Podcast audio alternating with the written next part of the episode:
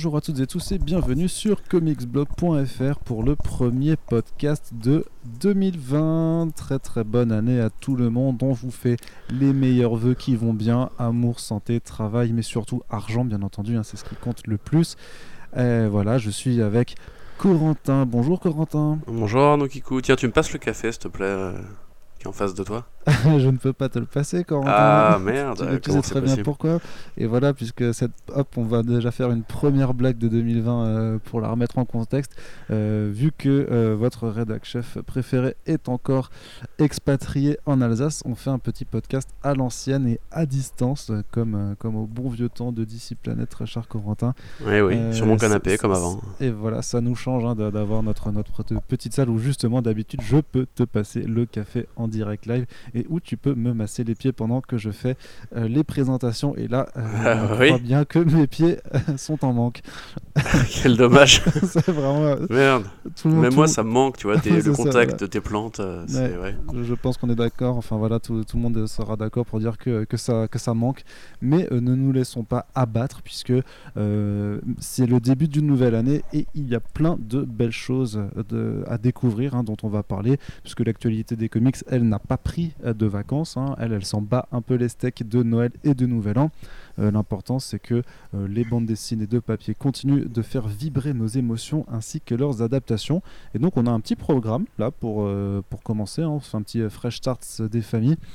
Pour ceux qui débarquent en cours de route et pour lesquels ce serait le premier podcast Comics Blog, et bienvenue. euh, d- tout d'abord, sachez que le Fresh Start, c'est toutes les deux semaines environ une revue d'actualité pertinente et euh, rigolote euh, par euh, la fine équipe de comicsblog.fr. C'est ouais. voilà, je, beaucoup d'ambition tout de suite. hein. Je, je vends la chose comme je le peux, Corentin.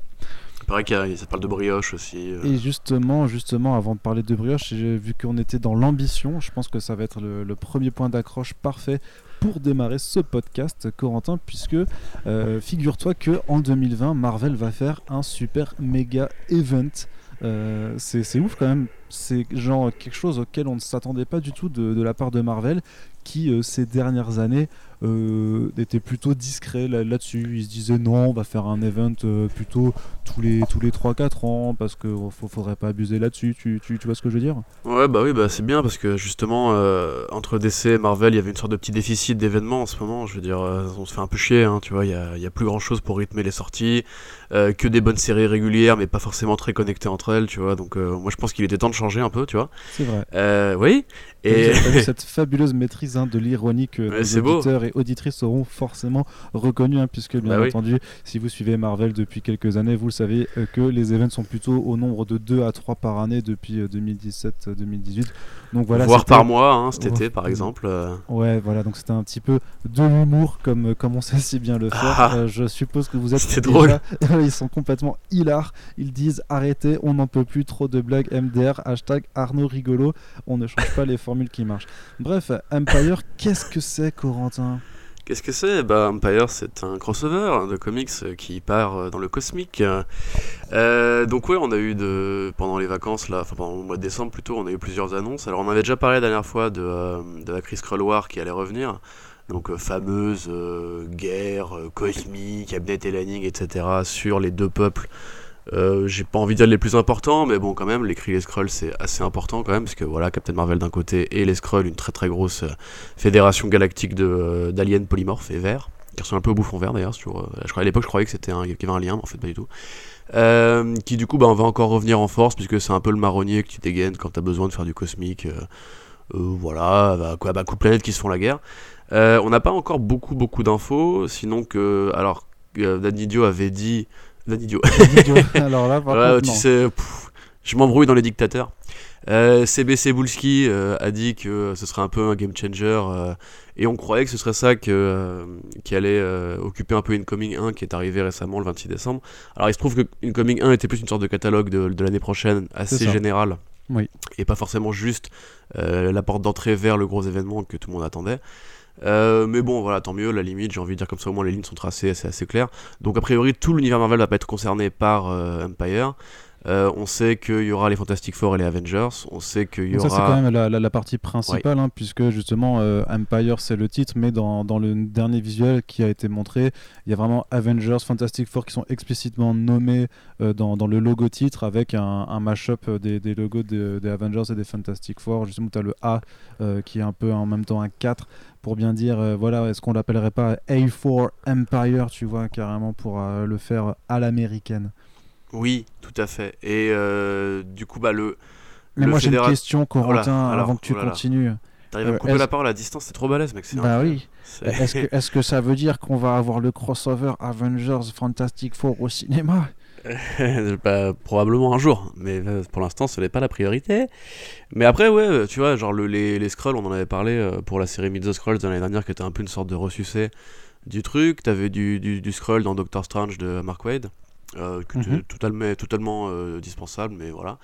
Euh, du coup, bah voilà, ça revient. À l'époque, il y avait aussi la rumeur que les Skrulls allaient devenir les vilains de l'univers Marvel Studios en... avec un film Secret Invasion qui s'est pas fait mais probablement bah, qu'il le garde sous le coude. Hein. Voilà, ça n'a pas été confirmé, on n'a pas eu trop de traces euh, des, des Skrulls depuis, même si justement euh, à la fin de Far From Home, on voit quand même qu'il garde une certaine, une certaine importance, donc c'est pas dit qu'il n'y ait pas une plus grande importance par la suite, mais effectivement, on va dire que le, la remontada des, euh, des Skrulls l'année dernière, c'était un peu plus en écho juste à Captain Marvel et au fait qu'il soit bah présent dedans, plutôt que réellement teaser des plans d'ensemble pour la presse, sachant que voilà, même si on sait que les médias, enfin qu'il y a une interconnexion entre les médias, l'un n'est pas là forcément pour annoncer le, futur de, de, ce qui doit se faire sur écran.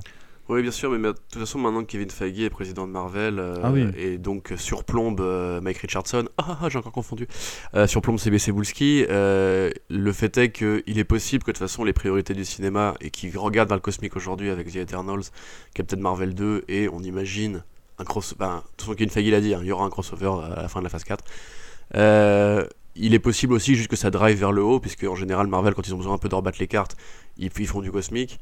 Là, moi j'ai quand même plus l'impression que c'est une sorte d'événement un peu plus euh, condensé qu'on pensait, comment dirais-je, euh, compact, tu vois, qui va a priori tirer sur les Fantastic Four et les Avengers, mais à part ça, ça a pas l'air non plus de, déranger Iron Man 2020 ou euh, la relance de Thor, tu vois, qui a pas du tout l'air impliqué pour l'instant alors que c'est aussi en mhm. l'espace, en un sens. Donc, euh, je, sais pas, je suis un peu déçu pour l'instant. Après, euh, je tiens quand même à souligner le talent des équipes marketing de Marvel, puisque euh, ils ont fait une première bande-annonce, parce que c'est un peu leur truc maintenant que voilà YouTube existe.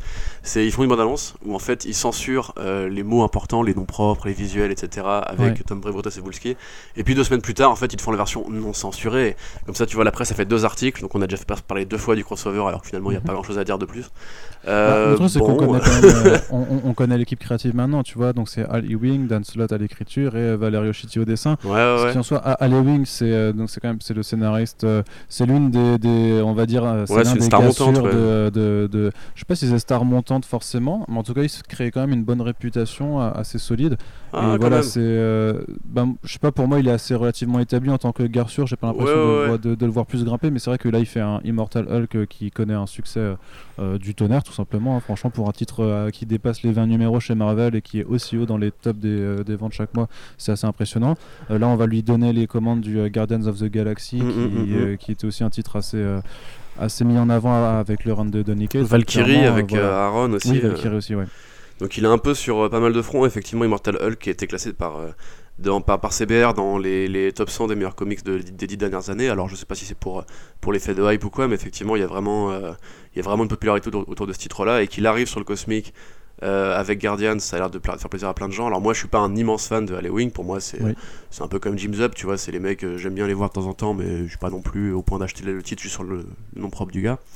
Mais euh, ouais, bah, on a eu des commentaires assez enthousiastes pour Halloween sur le cosmique. Alors Dan Slott, bah, c'est évidemment parce que c'est l'artiste, de, enfin le scénariste de Fantastic Four. Euh, moi, je suis assez content de son run. Ça a été assez erratique, mais tu vois, c'est les chaussons, quoi. Genre, on, va pas faire du Hickman tout de suite, on se donne le temps, on apprend à connaître les personnages, etc. C'est plutôt sympa. Et en plus, il a ramené son pote Valerio Chitti, qui pour le coup est un très bon dessinateur qu'on a vu sur Iron Man. Euh, donc ouais, ça, sent un peu le projet justement euh, confiance, famille, des bons artisans, des mecs qui savent travailler entre eux. J'ai envie de dire tant mieux. Maintenant, moi, ça me ça m'en touche une sans faire bouger l'autre pour l'instant. Oui, oui. Après, c'est juste voilà, c'est pour dire c'est en préparation, on a un petit peu plus de détails, donc euh, voilà, on, ne va pas s'en priver non plus. Et puis comme tu dis, hein, voilà, ils font des trailers en, deux parties. c'est le jeu de la communication. il, il, faut, il faut bien faire vivre les trucs. mais ils sont un peu cons parce qu'ils avaient censuré euh, Chris War et une semaine après le, le, premier trailer censuré, il y a eu l'annonce du one shot Chris War en fait. Donc euh, c'est tu vois c'est ils sont à la fois euh, à la fois brillants et à la fois très cons tu vois. C'est un peu comme au 77 tu vois c'est le génie français, enfin le génie américain en l'occurrence mais voilà. Allez. Allez. non, non, mais... Je te vois qui cherche tes notes, qui clique et tout, c'est cool. Bah oui, J'entends le bruit des clics sur ton, sur ton laptop. C'est un, peu plus, euh, un peu plus compliqué, bien entendu. Mais on va continuer euh, avec une deuxième news chronique. Alors bon, c'est une news un petit peu, euh, un petit peu triste qui, qui, nous parvient. Je vais pas trop faire de commentaires là-dessus. Ce sera un peu une rubrique nécrologique que tu vas nous faire, Corentin, puisque l'artiste Jerry Alan Gillan, qui avait le pseudo de Comic est décédé en cette fin d'année. Ouais, bah euh, alors il y avait aussi Ellie Deville, une, une lettreuse de 2080, mais j'avoue que je connais assez mal son travail et je suis pas assez versé dans l'art du lettrage pour euh, pouvoir euh, euh, dire si c'était une grande artiste ou pas, honnêtement, j'en eh sais rien. En tout cas, elle était très appréciée de, des nombreux. Bah, elle a quand même fait, euh, je sais pas combien de, centaines, voire de milliers de. Elle a un millier, plus d'un millier de crédits en fait chez, sur, sur sa page Comic Vine. Donc, euh, il y a plusieurs centaines de numéros chez euh, Thousand ID qu'elle avait fait. Mais justement, si tu ne connais pas bien le, métier, le métier de lettreur, sache qu'il y a une interview qui arrive très bientôt sur Comics Blog. Euh, justement d'un lettreur euh, aussi vétéran de l'industrie dont les derniers travaux c'est donc c'est Tom Orsechkiewicz je me rappelle jamais du, du, prénom du nom de famille pardon qui est un peu difficile à prononcer mais qui est le lettreur en fait sur euh, le Green Lantern là de Grant Morrison et Liam Sharp. Donc voilà ah bah oui bah là pour le coup gros boulot d'ailleurs hein. ouais c'est une interview que j'ai faite là au printemps dernier. J'ai beaucoup, eu beaucoup de mal à la ressortir mais là, là elle est en préparation. Bref. mais Arnaud tu profites d'une rubrique nécrologique pour placer un article à toi mais t'es un, un horrible monstre. J'avoue j'avoue, c'est un peu bâtard. D'ailleurs, tant qu'on y est, on a aussi fait un podcast avec le studio Macma euh, où il y avait justement cette partie lettrage qui avait été abordée, mais bref, peu importe. Effectivement, un Super Friends à retrouver dans la rubrique podcast du site Comics Blog. Voilà, voilà. l'autopromotion, ça, ça, ça se fait scandaleux ce que vous faites, monsieur. donc, euh, oui, donc Jerry Alan effectivement, qui était, alors pour le coup, lui, c'était, il était plus connu en tant, qu'encreur. Euh, parce que c'est l'encreur en fait de Lenny Liu, euh, qui est aussi mhm. d'origine philippine si je dis pas de bêtises. Euh, et, mais à, part ça, en fait, il, il avait une, vraie carrière, parce qu'il y a ce qu'on appelle, entre guillemets, la, renaissance des comics philippins, puisque la bande dessinée euh, aux Philippines est finalement un milieu assez développé, mais c'est beaucoup d'auto-édition, des séries indées, et, et voilà, donc il y, a des grands créateurs qui sont apparus à cette époque-là. Lui n'était pas forcément un, immense créateur, parce qu'il a toujours été un peu sous le radar. Mais c'était vraiment cet esprit justement de, de, créateur indépendant qui se lance, qui fait ses trucs tout seul, qui met sa thune pour arriver à ses projets, etc. Et euh, bah, dans les années 90, justement, il avait fait euh, deux romans graphiques qui avaient été vachement euh, appréciés à l'international. C'était Wasted, qui était l'histoire en gros d'un mec qui, qui, perd sa nana et son père dans la même soirée et qui devient un peu taré, qui se bourre la gueule et qui va casser des tronches dans la ville façon automo, tu vois. et Elmer qui raconte, alors pour le coup c'est un peu plus perché, un monde où un peu à la Bojack Horseman, les poulets ont atteint un niveau d'intelligence égal à l'homme et euh, le héros, c'est un membre de la deuxième génération de poulets intelligents qui tombe sur le, cahier de son daron et qui en fait va du coup découvrir comment les poulets ont dû euh, lutter pour euh, l'égalité des droits en fait. Donc c'est une parabole sur le racisme, un peu à la Robert Crumb, un peu à la comique satiriste, mais même ouais, je sais pas, on dit Mark Russell à chaque podcast, mais voilà, on dit va dire Mark Russell aujourd'hui. Et c'est vraiment super bien fait. Alors il avait un style vachement fin, assez dépouillé et moi pour le coup c'est vrai que j'aime beaucoup. Je sais pas si c'est arrivé en France si bah si il arrive en France parce qu'il avait gagné des prix en France. Il avait gagné euh, le prix bon il avait gagné un, Eisner Award pour Elmer donc le comics des coques mhm. il avait gagné un prix avec des bulles aussi pour euh, Elmer. Et il avait gagné un, autre prix en France je sais plus exactement où mais bref peu importe. Et en fait ce si tu veux avait été repéré par Warren Ellis à l'époque où Warren Ellis tenait un blog régulier sur ses, ses lectures qu'il avait, il avait conseillé en fait ce bouquin là et plus tard, on a retrouvé une, carte postale de Neil Gaiman qui avait écrit à, Alan Guilan pour lui dire euh, J'aime beaucoup ce que tu fais, merci pour les bouquins, etc.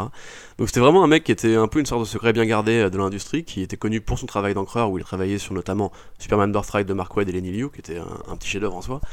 Euh, et bah là, voilà, il s'est arrêté, on sait pas trop pourquoi. On, a vu des tweets où il disait qu'il avait très mal et qu'il voulait pas prendre d'antidouleur. Donc un peu paniqué, c'est sa femme qui a annoncé son décès le 21 décembre, donc bon c'est un peu triste quoi. Mais voilà, vraiment un mec assez particulier, vachement d'autodérision. Il, avait, il était même devenu un mème sur internet avec une vidéo qui s'appelait Hey Baby, je vous conseille de la regarder, vous verrez qu'il a, il a vraiment un physique pas possible, enfin, c'est vraiment le mec justement qui fait très télé-réalité philippine et tout. Il, est, enfin, il, est assez, il, avait, il était assez marrant, il avait beaucoup d'humour, tu vois, son Twitter était justement vachement dans l'autodérision. Et pour le coup, bah, c'est un mec qui, je pense, aurait peut-être pu faire un truc vraiment ouf. Mais euh, du coup, bah, il nous reste que quelques romans graphiques euh, un peu erratiques et pas forcément publiés en France. J'ai fait deux fois que je dis erratique, un peu rare et euh, pas forcément publiés en France. Donc moi je vous conseille quand même de jeter un œil à son travail parce que c'est vrai que je l'ai découvert moi du coup post-mortem, hein, je vais pas, je vais pas le cacher. et j'ai vraiment kiffé donc je trouve ça vraiment triste aujourd'hui. C'est toujours triste de découvrir un artiste talentueux une fois qu'il est mort. Mm. Euh, ça nous incite justement à essayer de chercher maintenant aujourd'hui les pépites euh, et pas attendre que les mecs euh, disparaissent pour devenir des légendes quoi. Ah, bah Donc voilà, bah, respect à sa famille, respect à ses lecteurs, respect à Warren Ellis, respect à tous ceux qui ont pu lire ses bouquins de son vivant et bah voilà, c'est toujours triste quand, quand un grand mec disparaît quoi.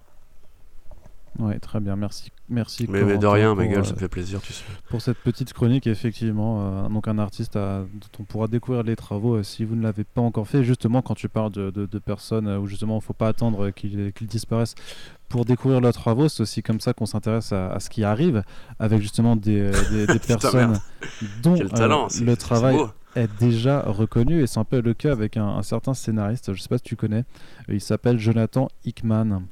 Jonathan Hickman, non, plutôt. Ouais, Jonathan Hickman. Jonathan Hickman, ouais, tout à fait. Donc voilà. c'est le mec qui a fait euh, East of West qui s'est arrêté récemment. C'est ça, euh, qui se conclut là avec son 45e numéro, il me semble. C'était le 45e. Et on vous conseille de le lire, car c'est sympa. C'est même très bon. Et ce qui est aussi bon, c'est qu'il fait euh, justement du mainstream. Hein. Ça a quand même été un des gros architectes du Marvel de, cette dernière décennie, avec un run sur les Avengers qui a culminé avec Secret Wars en 2015. Puis on l'a vu disparaître quelque peu de Marvel, mais c'était en fait pour mieux revenir et s'occuper euh, de façon euh, efficace de la relance des X-Men chez l'éditeur. Ça tombe bien, il y a deux semaines, on vous a fait un podcast spécial sur cette relance. Donc, on l'a abordé en long et en large et on vous a dit à quel point on en pensait du bien. donc, c'était aussi avec un certain plaisir qu'on a eu euh, vent en cette fin d'année d'une prochaine série en creator owned chez Image Comics qui s'appelle Decorum chez, euh, donc avec Mike Huddleston. Ouais, exactement. Euh, alors, j'ai envie de dire que pour l'instant, on ne sait pas grand chose. Le pitch est un peu erratique. Mais euh, je sais pas ce que j'ai avec ce mot aujourd'hui. Mais euh, ouais, donc le, la proposition du truc, c'est en gros, c'est un monde d'assassins. Enfin, c'est un monde où il existe des assassins. Alors a priori, c'est futuriste. A priori, c'est space opéra. On sait pas encore trop. Euh, mais grosso modo, bah voilà, il y a des guildes d'assassins, de tueurs à gages, on va dire. Et t'en as un bah, qui, contrairement, plus que les autres, ressent l'empathie. Euh, parce qu'il a des bonnes manières, tu vois, pour euh, citer Colin Firth euh, dans Kingsman, Manners Maketh Man. et c'est un peu ça le délire apparemment, donc un truc qui a l'air assez, assez barge. Maintenant, tu lis le pitch, tu vois les visuels de Huddlestone, ça, c'est le jour et la nuit, parce que le pitch te vend une série un peu coconne de tueurs rigolos. Et en fait bah ça a l'air d'être une, vraie série monde une vraie série univers. Ouais c'est ça parce que tu vois tu en fait il y a des premières planches qui ont été partagées sur Instagram et qui bah, qui sont ouf. Et puis tu vois même que le le, visuel d'annonce en fait euh, tu, sens juste dans, quelques images éparses en fait qu'effectivement euh, chaque, chaque petite case en fait t'as as, presque du concept ou des, euh, des, univers différents à explorer. Donc ça, n'a pas, l'air d'être contenu sur, dans, dans, un seul petit endroit tu vois. Moi je sais pas si les, les mecs d'Image Comics du coup avaient vraiment toutes les, tous les éléments en main pour le, le, le communiqué officiel. Hmm. mais grosso modo ouais après moi tu vois juste Bon, Jonathan Hickman, j'avoue, j'aime bien le scénariste euh, et j'ai du coup, depuis le podcast qu'on a fait, rattrapé Powers of Ten et euh, la série Excalibur. C'est très bien, je vous conseille de lire toutes les deux, même si c'est pas lui sur Excalibur en l'occurrence, pas que. Euh, le fait est que Michael Huddleston, pour moi, c'est un putain de génie. c'est vraiment un des artistes, pour moi, les plus doués de sa génération. sur Comics Blog, vous avez une critique du travail qu'il avait réalisé chez, je crois que c'était chez Image, justement, quelques années. Euh, Butcher Baker, le, redresseur de Thor, qui était une sorte de parodie de Captain America mélangée à 2080 sur un mec un peu sclum, un ancien justicier qui avait combattu Al-Qaïda et qui depuis bah, passait son temps à baiser des meufs et à picoler. Et euh, c'était sorti euh, chez le label de 619 chez Ankama. Tout à fait. Tout à fait, exactement. Et c'est vraiment super bien. Et pour le coup, bon, après, le scénario est un peu concon, hein, c'est vraiment de la BD un, peu, un peu britannique, parodique, mais les dessins étaient juste extraordinaires. Euh, je, les voir tous les deux ensemble, c'est vraiment un petit. Euh, Ouais, c'est, un all-star, euh, all-star crew, tu vois. J'ai Mhm. vraiment super hâte de voir ça. Effectivement, je- là, je suis sur l'Insta et je vois les premières planches, ont l'air magnifiques. Donc euh, voilà, juste pour le graphisme, et parce que c'est Hickman et que Hickman, de toute façon, c'est toujours un voyage dans un monde compliqué et passionnant. Bah écoute, euh, voilà, moi encore une fois, j'ai lu East of West et euh, God is Dead et euh, je préfère largement le Hickman auteur indé que le Hickman de Marvel qui, C'est vrai? que, que- bah, non, moi j'aime bien hein, le Hickman de Marvel, c'est juste que je trouve. En fait, je trouve que sa plume est trop compliquée pour s'embarrasser d'un univers partagé. Ouais. Et euh, autant j'a- j'adore le comics cosmique et c'est pour ça que je préfère DC justement, qui a des concepts un peu plus poussés, je trouve. Autant je trouve que chez Marvel, en fait, ça. Ça, ça se bloque très vite contre des murs éditoriaux un peu, euh, un peu castrateurs, mais bon, ce sera le sujet d'un autre podcast peut-être, j'en sais rien. Mais bref, du coup, euh, moi je préfère quand même quand le mec justement a toute licence pour faire des trucs bizarres et tarés et qui vont assez loin. Hmm. Donc euh, je suis super content et encore une fois voilà je vous conseille de checker le travail de Huddleston si vous ne l'avez pas encore fait parce que c'est bien. Voilà, très bien. Et donc on commence sur une douce note sucrée hein, de la part de, de l'ami Corentin qui n'a que des recommandations à vous faire. Euh, C'est-à-dire qu'en fait là j'ai eu les- la fin d'année pour rattraper des romans graphiques que je voulais lire depuis longtemps donc euh, Donc, et tu je vous conseille de faire ça aussi. donc tu t'es Ouais. fait plaisir. ouais, ouais ouais, un petit peu. Eh bien c'est ce qu'on a envie d'entendre puisque euh, C'est de- Joe Cassé au scénario de Butcher Baker. en Ouais. fait. Joe Casey, effectivement, donc c'est disponible chez Ankama. Je ne sais pas si c'est sorti il y a quelques années. hein, C'était en 2012 la critique sur Comics Blog, donc je, je- à voir si les stocks sont encore disponibles. Et si c'est le cas, n'hésitez pas sinon à faire le tour de vos euh, boutiques spécialisées euh, et autres comic shops pour voir s'ils ont un exemplaire encore disponible. Sinon, j'imagine que pour les lecteurs de VO, euh, peut-être même de VF d'ailleurs, c'est disponible en numérique sur des plateformes comme Comixology. Oui, ou, ou Sequence City ou euh, Isneo pour essayer pour voilà pour dire hein, on ne fait pas de favoritisme. L'important c'est simplement de lire. Euh, vous choisissez ensuite la plateforme qui vous convient le mieux. On continue à parler de comics. Corentin est-ce que tu as jeté un petit œil au FCBD 2020 est-ce que tu as eu des choses qui t'intéressent un petit peu ou pas? Euh, bah qui m'intéresse un petit peu. Moi j'avoue je suis pas le mec le plus. euh, t'es pas le plus le assidu hein, sur le- la question du FCBD je crois. Bah non, mais en fait parce que je lis quasiment que du numérique, donc. euh, Bah, ils sont disponibles en numérique Je aussi sais, les oui, FCBD je sais, Coco je sais bien, mais en l'occurrence, tu vois, je, je, je suis pas le mec qui attend la CBD tous les ans pour euh, voir ce qui va, qui va sortir. alors Euh, déjà euh, T'as The Resistance qui m'intéresse juste euh, parce que euh, donc de Straz et euh, Deodato, euh, parce que donc c'est le nouvel éditeur qui se lance et c'est vraiment. euh, on, on va refaire enfin, un petit peu de, de- de remise en contexte tu hein, veux, pour euh, tu veux tout pour, lire, euh, tu, tu me dis? Non, non, je veux pas, je veux pas te juste replacer pour si jamais il y en a, il y en a qui ont oublié euh, le, le- le principe. Le, le FCBD, c'est le Free Comic Book Day. C'est une journée spéciale qui a lieu le premier samedi du mois de mai depuis pas mal de temps et depuis euh, maintenant 5 ans euh, en France. Euh, ça va être la sixième année là, la, la sixième édition euh, cette année, si je me rappelle bien. Ouais, c'est à 2020-2014, c'est ça. Et donc, c'est tous les, euh, le, premier samedi du mois, les éditeurs euh, VO et du coup VF euh, proposent chacun un petit fascicule d'une vingtaine de pages en général, parfois plus, ça dépend de la générosité de, de l'éditeur en question, qui est totalement gratuit, qui est à récupérer en comic shop, puisque le but c'est de faire déplacer à la fois les habitués, mais surtout les curieux dans les boutiques pour repartir avec quelques échantillons de BD gratos. Et en général, bah, le- enfin, l'espoir, euh, c'est le- de vous faire revenir plus tard pour euh, ben, poursuivre la lecture soit de- du titre gratuit que vous avez eu, ou juste, euh, euh, on va dire, titiller votre curiosité naturelle, celle qui s'est un peu enfouie et un petit peu cachée en regardant trop la télévision, et voilà, qui se réveille grâce à la lecture et qui vous poussera à aller acheter de la bande dessinée, même si effectivement c'est un autre budget que la redevance TV. Et en fait, bah, là, on a eu les premières annonces pour l'édition américaine. Donc on attend un peu ce que le FCBD France fera, mais les, annonces, il y a déjà eu un petit peu des annonces pour le FCBD France, mais on y reviendra euh, juste après. Euh, mais on a déjà eu donc les des premières annonces des, éditeurs et donc euh, c'est pas forcément euh, Marvel et DC Comics qui drive le plus d'attention puisque bah, DC Comics en fait chaque année ils font le même coup c'est-à-dire qu'ils annoncent deux numéros euh, qui sont euh, classés top secret.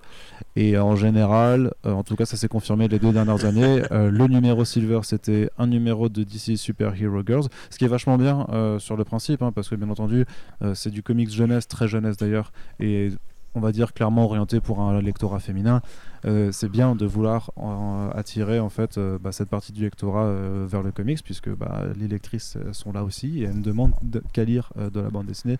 Donc l'intention est très bien. Après c'est vrai que euh, pour toi et moi Corentin et pour les, les lecteurs de comics un peu plus vieux, euh, la double, le- il n'y a, il y a pas assez de double sens, de double niveau je pense dans la lecture euh, pour pouvoir forcément l'apprécier. euh, en, tant- en tant que tel, je veux dire, c'est pas comme un, tu vois, c'est pas comme les, euh, les Lille Gotham de euh, Dustin Nguyen et, euh, et Fred Enfin, moi, des- moi, mais c'est pour moi DC Hero Girl, c'est c'est pas bien. Enfin, je Ah, toi, ouais, mais toi, t'aimes pas. C'est pas, c'est pas l'initiative est, est là, tu vois, mais j'ai envie de dire. Dis- euh, disons que les comics l'exécution, sont euh, pas oufissimes. La première série animée était pas oufissime, mais la nouvelle, la dernière, là, la, la- la- celle qui a été relancée par la créatrice euh, de, de My Oui, Little de My Pony, euh, vaut, euh, vaut- vaut plus le, le coup d'œil quand Noël même. Donc, euh, donc, donc à voir. Mais voilà, DC Comics, euh, quand ils, font ça, et leur deuxième titre, Top Secret, généralement, c'est une réimpression d'un numéro 1 quelconque euh, en rapport ou peu avec l'actualité. Donc, c'est pas ultra intéressant. Marvel, par contre, ils ont annoncé un titre secret X-Men. Euh, donc ça par contre c'est plutôt cool parce que je pense que ça va être euh, sûrement un, un event euh, X-Men chapeauté par Hickman donc a priori puisqu'on est quand même dans une relance qualitative on espère que ça amènera quelque chose d'au- d'aussi quali de, de cette part même si se dire qu'il y aurait déjà un event X-Men un an après le lancement enfin après la relance ça fait un petit peu rapide mais bon Oh, on, on- on commence à connaître Marvel aussi, au- au- au- aussi là-dessus tu vois Ouais, mais à la limite, pourquoi pas? Enfin, en l'occurrence, on spécule, mais moi personnellement, je serais assez pour. Parce que c'est vrai que les, les séries actuellement sont un peu éparses, et à part X-Men, enfin, à part la série X-Men principale, euh, l'univers euh, avance de façon éclatée, donc pourquoi pas mettre un petit événement Mhm. pour, euh, genre. pour euh, unifier bah, tout ça Mais un peu justement façon d'essai, tu vois, genre bah, The Rebirth, puis The Button, puis The Doomsday Clock, tu vois, enfin, ce, cette façon chapitrée de faire des petits, des petits Ouais. événements pour faire avancer l'univers d'une seule main, tu vois. ouais. Moi je dis pourquoi pas, mais en l'occurrence, je sais pas, tu- personnellement, le- les FCBD Marvel, typiquement, tu vois, je crois que j'en ai jamais lu un seul. Ah oui Ah ouais, ouais. ah, Mais bah, ah, vous pas êtes les comme couilles. ça Pas les couilles, Non, alors par contre, c'est clair que du, du côté des, euh, des choses plus intéressantes, euh, là, tu, là où je te donne raison, c'est euh, The Resistance de Straczynski et Mike Deodato Jr., donc qui est l'un des titres de lancement du label Upshot, qui est le label comics de AWA, donc pour Artists, Eh. Writers and Artisans, qui est l'éditeur mené par Axel Alonso et Bill Gemas.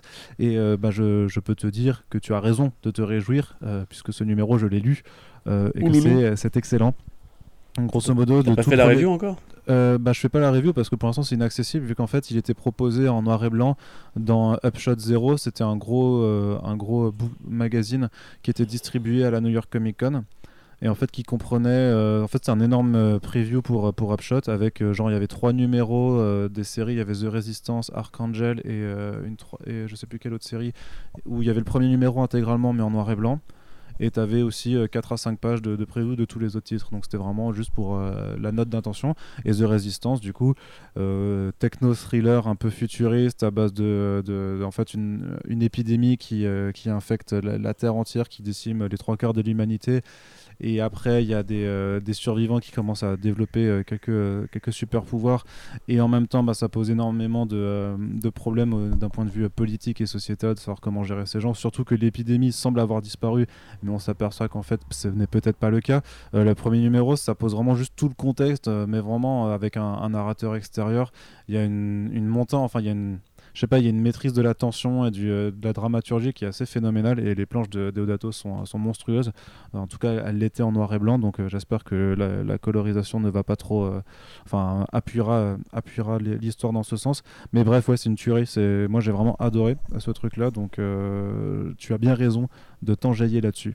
Ouais, mais moi, en fait, au-delà du, plot, parce que bon, c'est une série qui va lancer un univers, donc ce sera forcément pas aussi, euh, euh, comment dirais-je, euh, conséquent. Enfin, si, ce sera conséquent, mais je veux dire, ce sera pas un truc euh, performatif au sens où il y aura pas une histoire qui va te raconter, mais plein d'histoires qui vont être lancées. C'est plus le côté, euh, enfin, la communication de Straczynski sur l'annonce de, ce numéro-là.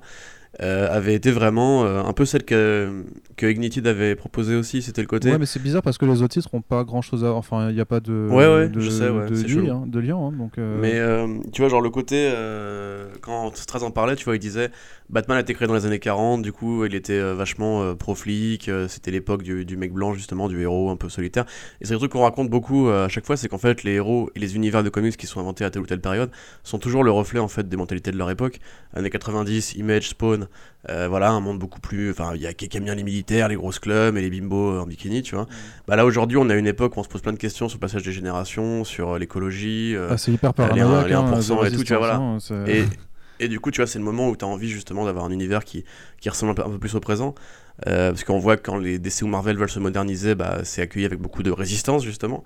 Donc, euh, moi, j'ai Oui, vraiment hâte de. du jeu de mots là quand même. hein, Ouais, t'as vu ça un peu? Putain de Ouais, merde, il est très trop fort. fort.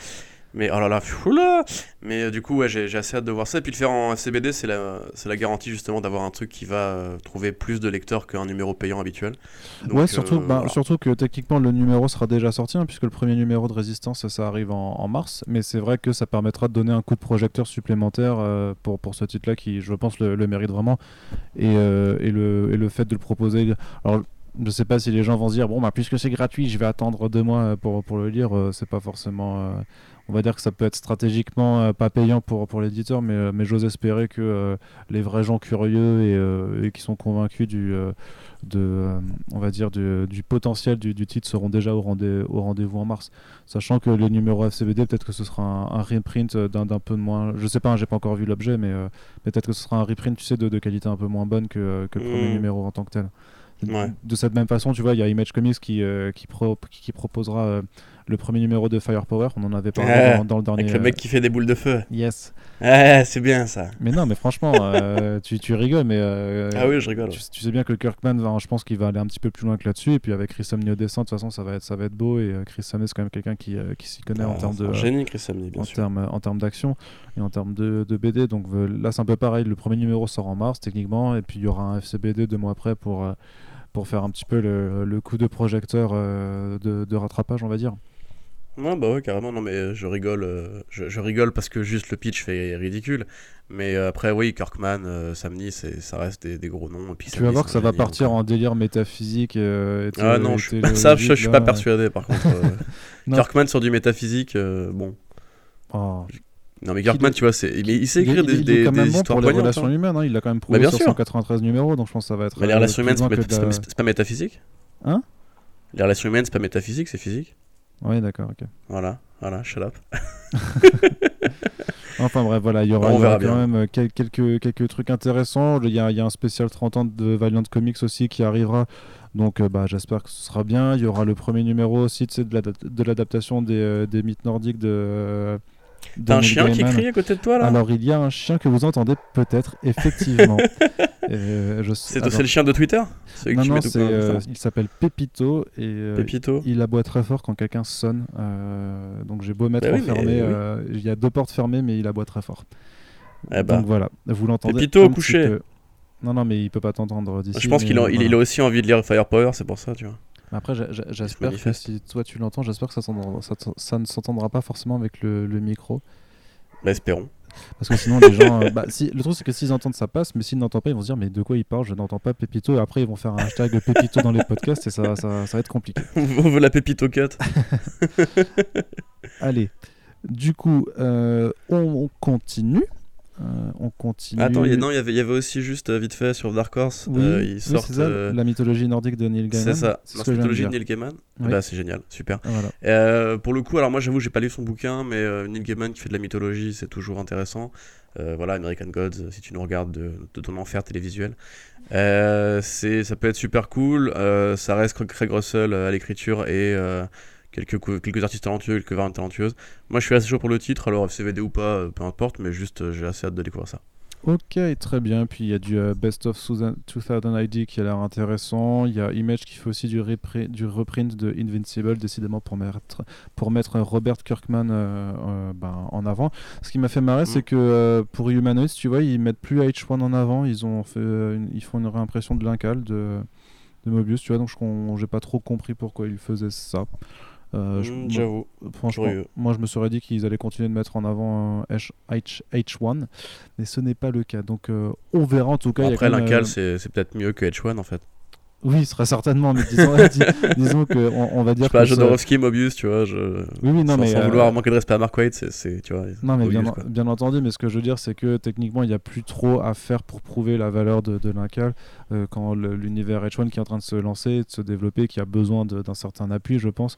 Bah euh, voilà, je, je, pense que c'est plus ça qu'il faudrait mettre en avant parce que. Là... Ouais, c'est pas faux, mais ça reste quand même un truc. Euh, Peut-être que aussi euh, Humanoids essaye encore de vendre de, la BD française aux États-Unis mm. et que bah, peut-être qu'ils sont aussi plus de bif sur les réimpressions de, de Lincal, Ouais. ou alors simplement que c'est toujours le, c'est un, effort continu depuis des années pour mettre en avant justement les auteurs français, le, le produire Ouais, français. après, après Mobius, je crois qu'aux États-Unis, c'est quand même pas l'auteur le, le- le plus, euh, le plus confidentiel. Quand tu regardes les, euh, les scénaristes et les dessinateurs américains qu'on interviewe, à chaque fois qu'on leur demande Ouais. des références, Mobius est toujours là et je crois que c'est quand même un des gars les plus connus euh, en Chez dehors les de, de artistes. l'Hexagone, tu vois. Ouais. Chez les- chez les artistes, de vois. façon générale, ouais. Il, il faudrait peut-être voir justement, euh, si tu retournes à New York l'année prochaine, enfin cette année, À euh, New York, si, les- si- si les, à New York, si les lecteurs connaissent, tu vois, Mobius, parce que nous, Ouais. ça nous paraît une notion super établie, parce que justement, on est dans, dans ce milieu-là, mais peut-être que les mecs, euh, au-delà de, de Jim Lee, Frank Miller et Alan Moore, tu vois, c'est peut-être moins connu en fait, on sait rien. Enfin, Moi, j'espérerais que Jean Giraud, tout le monde le connaisse, mais bon, bref. Puis après, voilà, ça reste humanoïde. Mais c'est curieux quand même, parce que euh, justement, j'avais plutôt l'impression que Humanoid s'était plutôt bien lancé. Euh, là, il n'y a pas trop eu d'annonce de nouvelles séries euh, dernièrement? Non, non, bah non, parce qu'en fait, ils continuent les, ils continuent les arcs des, des séries qui ont été, euh, qui ont été lancées parce qu'ils ont fait un petit peu de tout aussi. Ils ont fait des arcs et, pardon, des arcs narratifs. Après, il y a eu un petit peu de pause parce que je crois qu'ils veulent quand même garder des équipes, euh, des équipes créatives relativement stables. Mais après, je suis pas allé chercher à chaque fois dans les, dans les top 500 de, de Diamond Comics chaque mois pour voir où est-ce qu'ils se situaient. Euh, mais je les vois très peu ou pas dans, dans les top 100, donc je sais pas dans quelle mesure ça a réussi à prendre ou pas. Parce que le problème, c'est que euh, bah, tu as le discours d'intention et après, tu as, je te dis, la curiosité naturelle des gens à aller voir quelque chose qu'ils connaissent pas. Donc euh, Mmh, voilà. ouais. Et euh, quoi que l'on dise, tu vois, Ignited, je trouve ça sympa. Euh, Stra- Strangelands, euh, c'est déjà plus, plus difficile et c'est quand même.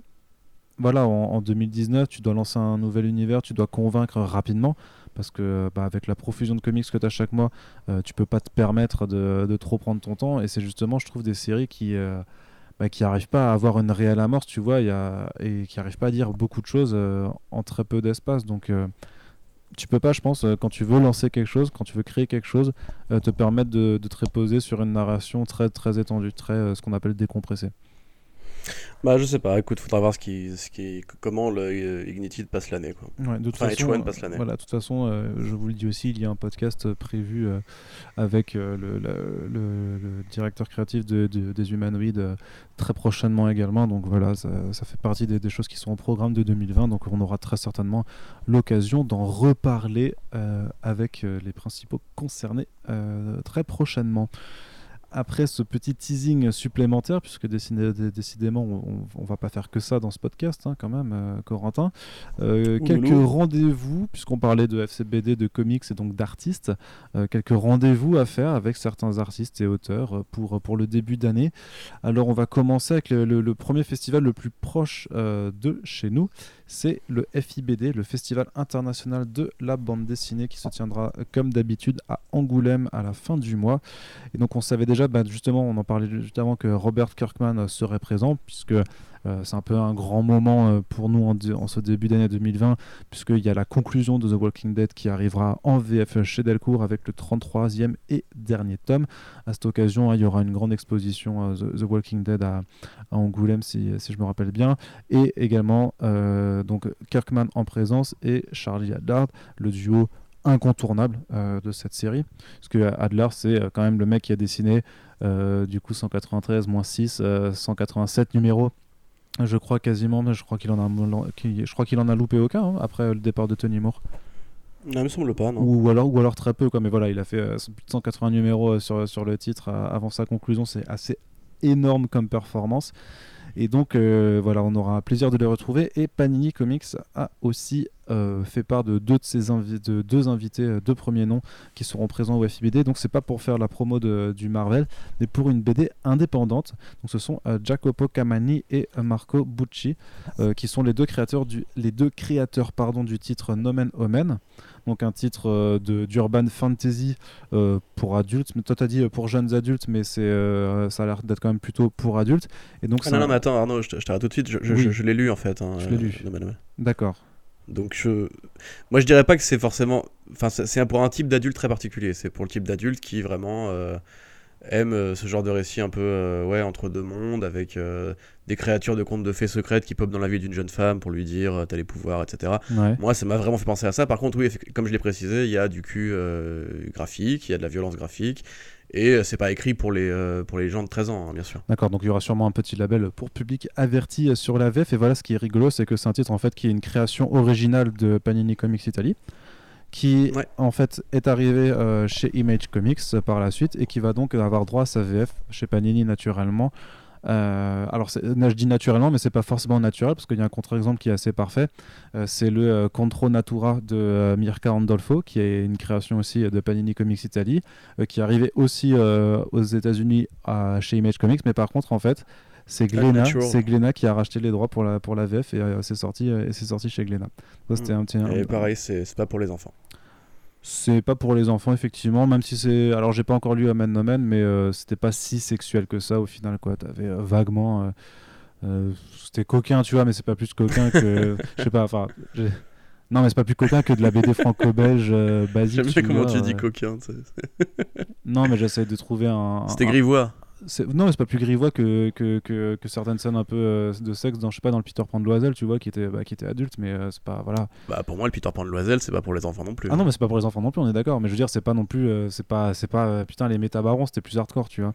Ah ouais non, mais attends mais, mais tu sais il y a un monde hein, qui sépare le métabaron du reste de la bande dessinée hein. non mais non non il y a pas de nuance c'est soit Boulévier soit les métabarons d'accord. excuse-moi excuse-moi pardon. Je me suis gouré. Non donc voilà donc Jacopo Camani et Marco Bucci qui présenteront Omen Nomen au FIBD qui sont donc à, rencontrer euh, sur le stand de panier et on ira euh, très certainement leur faire, leur faire un petit euh, bonjour. Surtout que Camani, c'est quand même quelqu'un qui a aussi eu pas mal de travaux chez, chez Marvel, parce que tu disais qu'il était sur All New Deadpool, sur Deadpool the Duck et Hawkeye versus Deadpool. À, à croire qu'il aime bien hein. Deadpool, peut-être, non? Parce qu'il il en a fait beaucoup d'autres du Deadpool, mais j'ai juste mm. mis cela parce que voilà, il fallait mettre euh, quelques titres. Mais il a fait ouais, il a fait beaucoup de Deadpool, il a fait un peu de X-Men. Euh, donc je pense que chez Panini, il y a dû y avoir de ces bouquins qui, ont, été, qui sont arrivés. Donc ça reste un peu coup double pour eux. Ils ont à la fois le côté indé euh, qui en plus du coup bah, en promo pour, pour le salon, enfin pour trois mois et à démarrer par le salon. Donc oui, bah, bah, petite opération sympathique.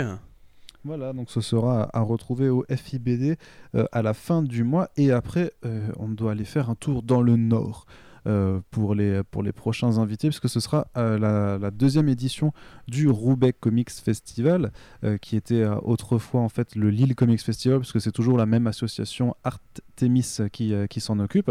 Donc c'est simplement qu'ils ils avaient expliqué qu'ils avaient eu des petits, euh, des petits soucis avec la ville euh, qui, euh, bah, qui était moins, on va dire, moins bienveillante à leur égard. Du coup, ils ont décidé de juste de s'expatrier un petit peu plus au nord, à Roubaix, où les, les, on va dire que la commune a envie de plus soutenir ce genre d'initiative et ce genre de festival dédié à la bande dessinée américaine.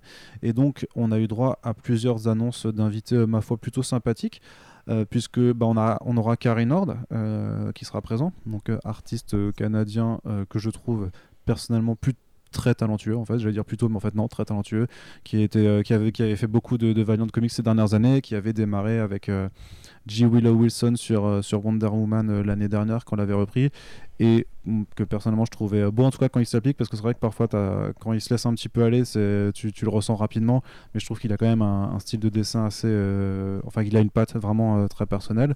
On a aussi le duo Raoul Allen et Patricia Martin bah, qui sont excellents notamment par exemple sur, sur Secret Weapons. Pardon?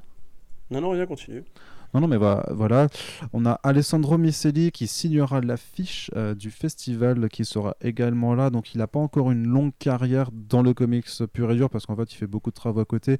Mais il a fait The Ballad of Song euh, chez Oni Press qui est aussi euh, très, très, très joli découvrir. Et alors, qui est-ce qu'on a d'autre? On aura, on aura euh, Davide Gianfelice, un artiste italien qui a travaillé sur, euh, sur Northlander et Greek Street chez Vertigo, euh, qui faisait un petit peu de The Flash récemment, et également Dylan Tig, qui lui est plutôt, il fait partie de ces, de ces britons spécialisés chez 2000 et Judge Red Magazine.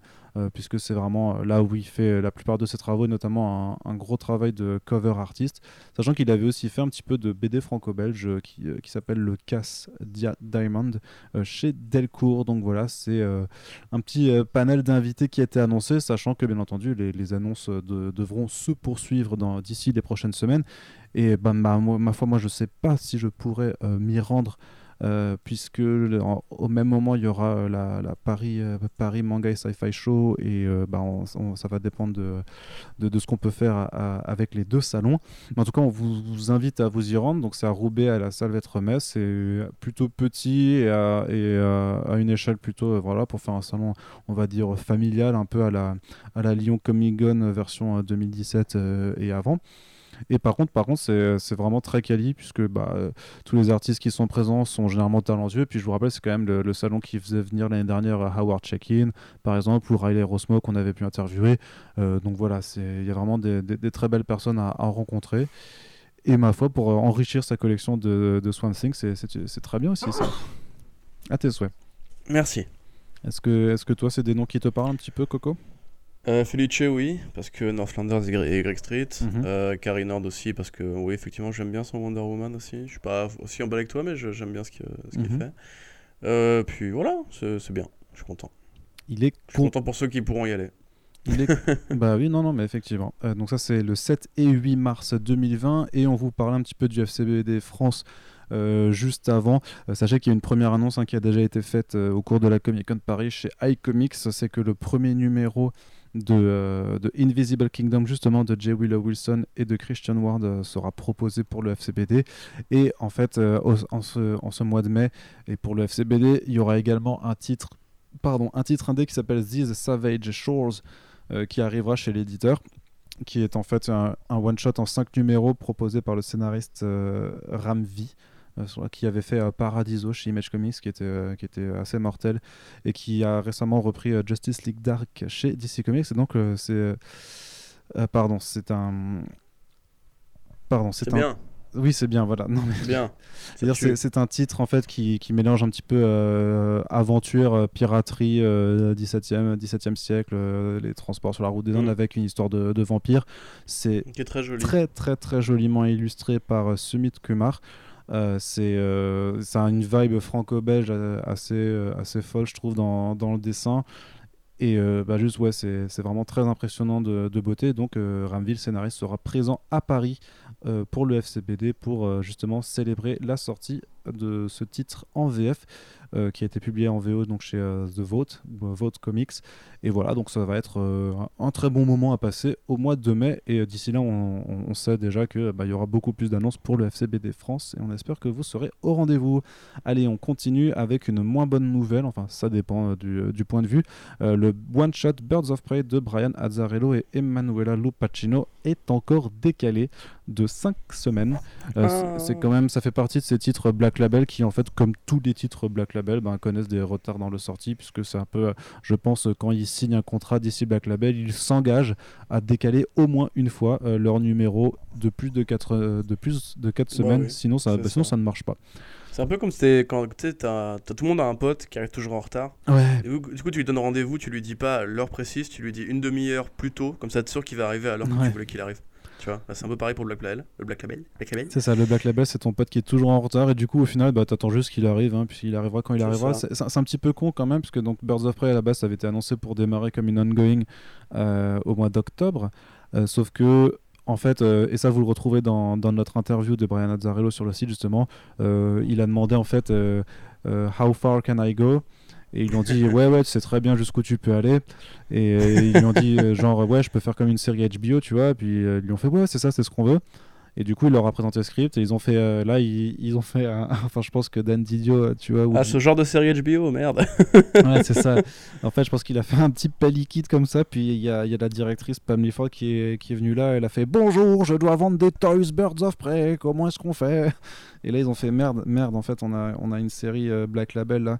Et, Pam Ford, a priori, elle aime pas trop le Black Label parce qu'il y a des zizi dedans euh, qui apparaissent.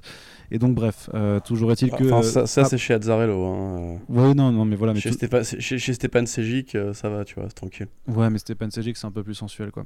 C'est moins, moins hard, on va dire. C'est un mot comme un autre pour le décrire, effectivement. C'est ça. Et, enfin, bref, du coup, le Birds of Prey, c'est plus une série ongoing, c'est un one-shot de, de 80 pages et quelques 90 pages, je crois. Euh, qui bah voilà, ils ont viré toutes les scènes qu'ils voulaient censurer, du coup il reste plus que 80 pages. non, non, mais non, mais non. Non, non, c'est juste qu'ils ont retravaillé la chose et que en fait, c'est juste en fait une façon de condenser trois numéros euh, tels que ça avait été, euh, voilà, tels que ça, tels qu'ils ont été écrits. Mais le problème, c'est que euh, le numéro devait sortir pour le genre le, c'était le, le 3 février, je crois, c'est-à-dire le mercredi juste avant la sortie du film aux États-Unis. Et ben voilà, manque de bol, ben ça sort début mars et du coup ben c'est niqué euh, pour le, le, coche avec euh, le film de, de Cathy Yann.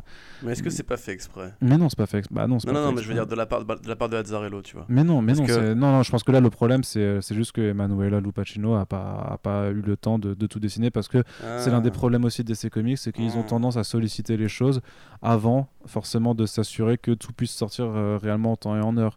Euh, c'est pour ça d'ailleurs que, euh, par exemple, le Three Jokers de Geoff Jones, il est toujours pas annoncé alors qu'on sait que Jason Fabok il est en train de dessiner le dernier numéro, mais parce que euh, ça lui prend du temps et que s'il annonçait là, tu vois, maintenant pour avril, bah, ça se trouve en avril, il serait encore en train de, galérer à terminer le dernier numéro parce que c'est des, numéros, doubles d'une quarantaine de pages. Donc voilà, euh, pour éviter d'avoir justement les retards qu'ont pu connaître euh, Doomsday Clock par exemple euh, ou, ou, Shazam, tu vois, là ils ont dit on attend vraiment que tout soit terminé, comme ça, bah, on peut limite le publier en mensuel vu que tout sera prêt. Et donc là, je pense que pour, ce Birds of Non, non, mais moi je pense que pour ce Birds of Prey, c'est juste ça, c'est juste une question de, de, retard de mmh, dessin. Quoi. Mmh. Eh oui, parce, parce que Azzarello, quand, on quand, quand je l'avais interviewé, il, enfin, c'était terminé le numéro 1, euh, c'était en cours de dessin, mais je crois pas qu'il y ait eu. Enfin, j'espère. J'espère qu'il n'y a pas quelqu'un qui est revenu sur son script encore entre temps et qui lui a dit bon, en fait, non, euh, il faut encore rechanger des trucs. Quoi. Ouais. Parce que sinon, c'est sûr qu'on va, plus le, on va, on va plus le revoir chez DC, euh, par contre, c'est sûr. quoi. Bah, de toute façon, c'est ce qu'il avait dit à Comic Con. Hein. Non, il disait pas ça. Il disait qu'il a. Ah, eh, il a dit I'm not gonna work for DC uh, for some time. Oui, non, mais il, il a pas prévu de travaux, mais quand je lui, après en, en interview quand je lui ai demandé, il a dit qu'il n'avait pas forcément de problème à, à bosser avec, euh, avec DC Comics. C'est juste qu'il a effectivement certains problèmes avec euh, une, une, partie du, de, de, de l'édito et, et, je pense que euh, le problème, c'est juste c'est la direction euh, de Pam Ford, quoi. Parce que ah bah est... oui, bah c'est sûr, quand il a fait Joker et Rorschach, les gens étaient moins regardants. Hein. C'était euh, c'était ultra violent, c'était sexuel, il n'y avait pas de problème. Mhm. Il y a quand même des trucs qui ont changé, tu vois. Mhm. Non, mais oui, non, mais Pour un vieux de la vieille comme lui, ça me paraît normal de se sentir un peu castré, quoi. Non, non, mais c'est sûr que la, fusion AT&T, le, le, droit de regard sur l'image des personnages et le, le contrôle le, contrôle que peut, exercer une, personne comme Pam Ford euh, a une influence de toute façon sur, le contenu. Mais c'est très curieux, tu vois, parce que d'un côté, on, dit, on, dirait que c'est trop. Enfin, je sais pas que c'est trop dark ou que parce qu'il y a du cul, c'est pas bien, euh, je, ne sais pas. À, côté, ils font, leur, euh, ils font leur Tales from the Dark Multiverse. J'ai un peu rattrapé le truc, le numéro Nightfall excuse-moi, mais c'est glauque au possible. C'est enfin, il y a, y, a, des trucs, tu fais, mais, mais arrêtez, tu vois. Franchement, par moments, c'est vraiment horrible dans, dans ce qu'il présente. Tu, tu l'as lu ou pas? Non, mais tu, non. tu rigoles ou quoi Non, alors, j'ai désolé. Hein, Moi, je dis de la vraie BD. Non, mais voilà, non, mais alors, je, vous en parle en podcast, ça, ça fait un peu soi, mais de toute façon, c'est pas un numéro qui a un très grand intérêt de, dans tout parce que voilà, l'idée, c'est que tu as euh, l'entité, euh, là, cette entité bizarre qui a été créée dans, dans Sideways, dont je ne me rappelle jamais du nom, qui a le pouvoir de se balader entre le multivers et le dark multivers. Du coup, vu qu'il y a une crisis qui approche, il essaye de, de, de, voir s'il y a des gens qui, peut, euh, qui pourraient l'aider, genre il veut former une super team. Parce que parce que genre tu sais la, House of Heroes de Multiversity non ça n'existe pas donc il faut aller chercher des héros ailleurs. Et du coup bah, comme il est con hein, bah, il va voir sur les, les, terres du Dark Multiverse ce qui se passe. Et donc ça, ça permet de voir en fait des versions euh, complètement euh, euh, perverses perverties d'events DC Comics qui étaient déjà plutôt brossons à la base. Et le premier numéro là c'était avec Nightfall. Et en fait le délire c'est que sur cette terre là quand Batman a récupéré des forces et qu'il voulait aller casser la gueule à à Azrael, bah, il a perdu. Euh, il a perdu, c'est Azrael qui est resté le, Batman de Gotham City. Du coup, il est euh, ultra autoritaire. Euh, il exécute les, méchants sans sommation. Hein. ça se fait décapiter. Il y, a le, pingouin qui se fait décapiter parce qu'il a, il a, parce qu'il a fait passer quelqu'un dans, dans, la ville de Gotham sans autorisation, grosso modo. Et à un moment, on découvre ce qu'est devenu Bruce Wayne, qui est en fait tout en haut de, de, la Wayne Tower. Et en fait, il ne reste qu'une tête et un tronc, voilà, rattachés par des machines. il est maintenu en vie comme ça. Et on te raconte que Azrael l'a démembré, euh, lui a enlevé euh, un bras et une jambe euh, tous les ans. et que en gros il le maintient en vie pour euh, qu'ils lui disent euh, ouais t'as raison Azrael en fait ta vision c'est la bonne euh, j'aurais dû t'écouter depuis le début et, enfin c'est voilà donc et, et, ça je te donne juste du coup je vous conseille Elmer hein, de Comic Hero c'est vachement bien sinon si vous avez du temps du temps devant vous non mais voilà c'est pour dire enfin franchement quand tu vois la planche où tu découvres le, juste la tête qui flotte avec les câbles tu sens enfin genre c'est enfin c'est tu sais il a il a il a le visage et derrière t'as une sorte de de, de, de, de, bocal avec son cerveau qui flotte dedans, tu vois. Enfin, je sais pas, c'est ultra, ultra glauque. Donc ça me fait très très, euh, enfin moi ça me fait doucement rire de me dire que euh, qu'un Batman Dam ne pouvait pas montrer un, un sgeg ou que je sais pas ou, voir dans quelle mesure le, Birds of Prey d'Azzarello il pourra encore avoir des problèmes de, de contenu quand à côté il laisse passer ce genre de choses, tu vois. Qui enfin c'est pas oh c'est pas choquant tu vois mais je c'est ultra euh, ouais je sais pas c'est glauque et gore pour gratuitement donc je, je, vois pas je vois pas le problème. J'ai du mal à comprendre.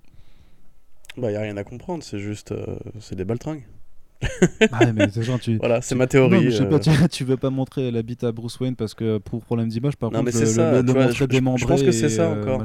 tu vois, c'est vraiment une question de, de sexe. Tu vois, La violence, euh, ouais, bon, on peut, la violence, tu vois. Tant que c'est pas de la violence psychologique ou de la violence vraiment à base de nazis, etc. Tu vois, c'est ça passe. Parce qu'en plus, les nazis seraient politiques, donc tu peux pas mettre des nazis, c'est pas possible. si, si, les nazis, par, contre, ils le font dans, euh, dans Freedom Fighters et pour le coup, ils hésitent pas. Ouais, mais c'est la Seconde Guerre mondiale, c'est la Seconde Guerre mondiale. Je parle de néo-nazis. Mais non, le Freedom Fighters, c'est actuel. C'est juste que es, justement, t'es sur Earth X où les nazis ont gagné la, seconde, la seconde Guerre ah, mondiale, ouais, mais c'est actuel quand oui, même. Oui, oui, Ça, ça, c'est un vieux concept, euh, pas de souci. Mais ce que je veux dire, c'est que tu peux faire de la violence, tu peux faire de la torture mais tu ne peux pas faire des galipettes. C'est sale, c'est interdit. Et si un enfant tombe là-dessus, tu rigoles ou quoi?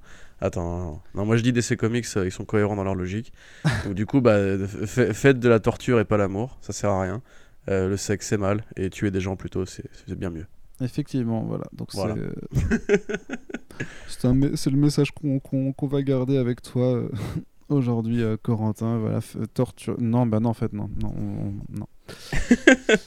Allez, on va. mais après, je sais pas, tu vois, moi, par, typiquement, le, le Birds of Prey d'Azzarello, euh, Azzarello, je sais pas sur quelle pente il est en ce moment, mais euh, tu sais, il avait fait aussi un comics de cul, euh, Face, je crois, c'était Faceless. Ou, euh, Faceless, chez, chez où t'avais une nana qui apprenait la magie en, en strifouillant les parties, tu vois. Euh, après, il y a eu l'Habitat Batman, et honnêtement, au-delà de l'Habitat Batman, Batman Dam, c'était vraiment pas foufou. Donc j'avoue que moi, j'attends pas de, de, dingue le numéro, surtout si justement il l'a traité comme une sorte d'exercice de style un peu euh, en mode genre, qu'est-ce que je peux faire de violent ou de sexuel ou de bizarre avec ces meufs-là? Moi, ça m'intéresse pas spécialement, j'avoue que. Moi, il m'a dit. Il est pas euh, forcément dans un bon trend en ce moment. Il m'a dit qu'il y avait pas de cul en tout cas, que c'était que de la violence. Et bah, tu vois, c'est cohérent. Hmm. C'est tout va bien, c'est logique. Allez, du coup, on termine cette partie comics avec euh, avec ce, que je pense être euh, l'un des l'un des gros trucs à, suivre euh, en 2020. ça s'appelle Bad ID ou Mauvaise idée. Et non, ce n'est pas une version anglaise du, du, titre de Orelsan, mais bien un nouvel oh éditeur de. Ouais, écoute, tellement blanc. Je, suis allé, la chercher loin celle-là. Ouais. mais, du coup, c'est un nouvel éditeur encore euh, qui va se lancer sur le marché de l'indé euh, en 2020. ce qui est vachement, euh, ce qui est vachement pardon, intéressant, c'est que c'est une initiative qui est menée par Dinesh Shamdasani et Warren Simons, qui étaient les PDG et éditeurs en chef de Valiant Comics avant que la boîte ne se fasse racheter à 100% par DMG Entertainment, la grosse compagnie chinoise. Et, du coup, en fait, ben, vu que ces deux, ces deux gars-là, en fait, c'est quand même grâce à eux que euh, on a eu ben, le, relaunch réussi de Valiant en, 2012 et qu'on a notamment eu bah, le Bloodshot Rebound de Jeff Lemire, euh, le Ninjak de Matt Kint, euh, le Exo Manowar de Venditti et tout ça. comment dire, c'est un peu pour ça que Valiant en 2013-2014 était un peu nommé et plusieurs fois et systématiquement aux Eisner Awards. Euh, il gagnait pas forcément, mais c'était quand même nommé chaque fois pour les nouvelles meilleures séries, pour les meilleures séries, pour les, meilleurs, les meilleurs scénaristes et tout ça. Donc voilà, donc c'est deux larrons qui se réunissent de nouveau pour faire euh, Bad ID. On sait pas du tout euh, ce que c'est encore. juste que ça, va, que ça existe. Ils se sont associés avec Hunter Gorizon, qui était un mec du marketing de Valiant aussi à, l'époque. Et puis en termes de créatif, ben, ils ont Matkin, justement, ils ont Robert Venditti, mais ils ont aussi Joshua Dysart.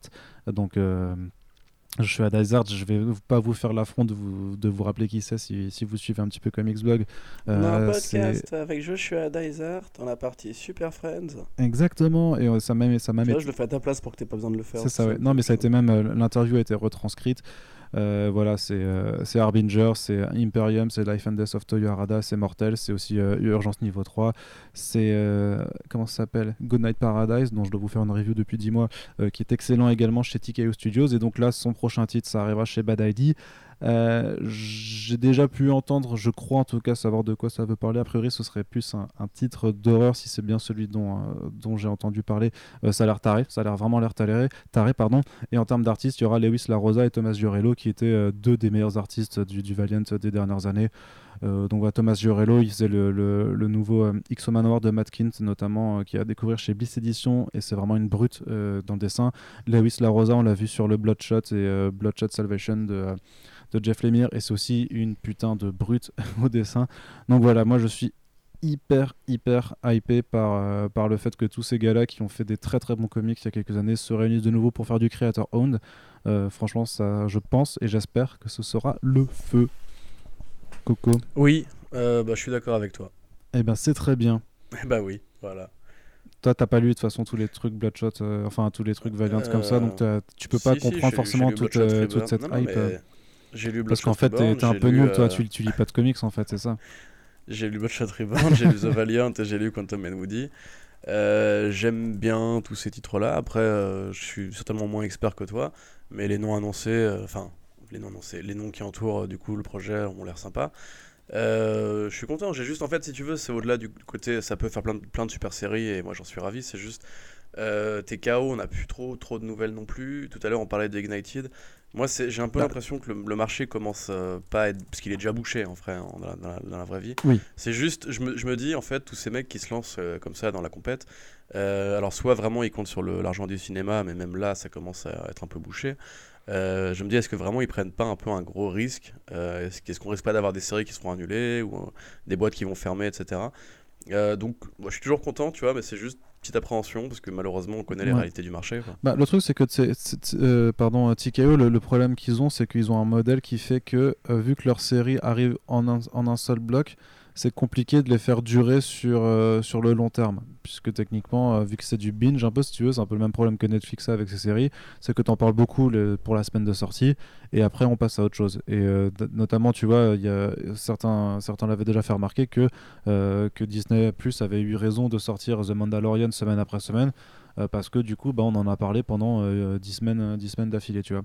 Alors que si ça avait été euh, tout d'un coup comme, euh, comme euh, Netflix, on en aurait parlé beaucoup pendant une semaine et après, sûrement qu'on en aurait plus parlé. Là, tu vois, ça fait qu'une semaine qu'on n'en parle plus, puisque ça fait juste une semaine que, que c'est fini. Donc je pense que TKO Studio a un petit peu un, souci avec ça, puisque ça a été très remarqué pour les premiers titres. Et c'est vrai qu'il y a une deuxième vague de titres, dont le, sympathique Sentient de Jeff Lemire, euh, pour lequel Corentin vous a fait une review euh, sur le site.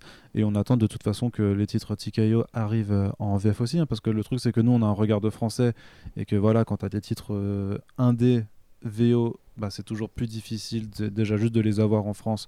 Et parmi la vu qu'il y a une énorme production chaque année donc ça va être difficile aussi d'intéresser les gens. Mais sachez que à ces questions, euh, hop, je me repermets de faire un teaser. Euh, l'éditeur et co-créateur de TKO, euh, Tse Chung, a accepté de faire un podcast et ou une interview avec nous. Donc voilà, on pourra aborder ce genre de problématique avec lui. En et lui parler de Gotham aussi.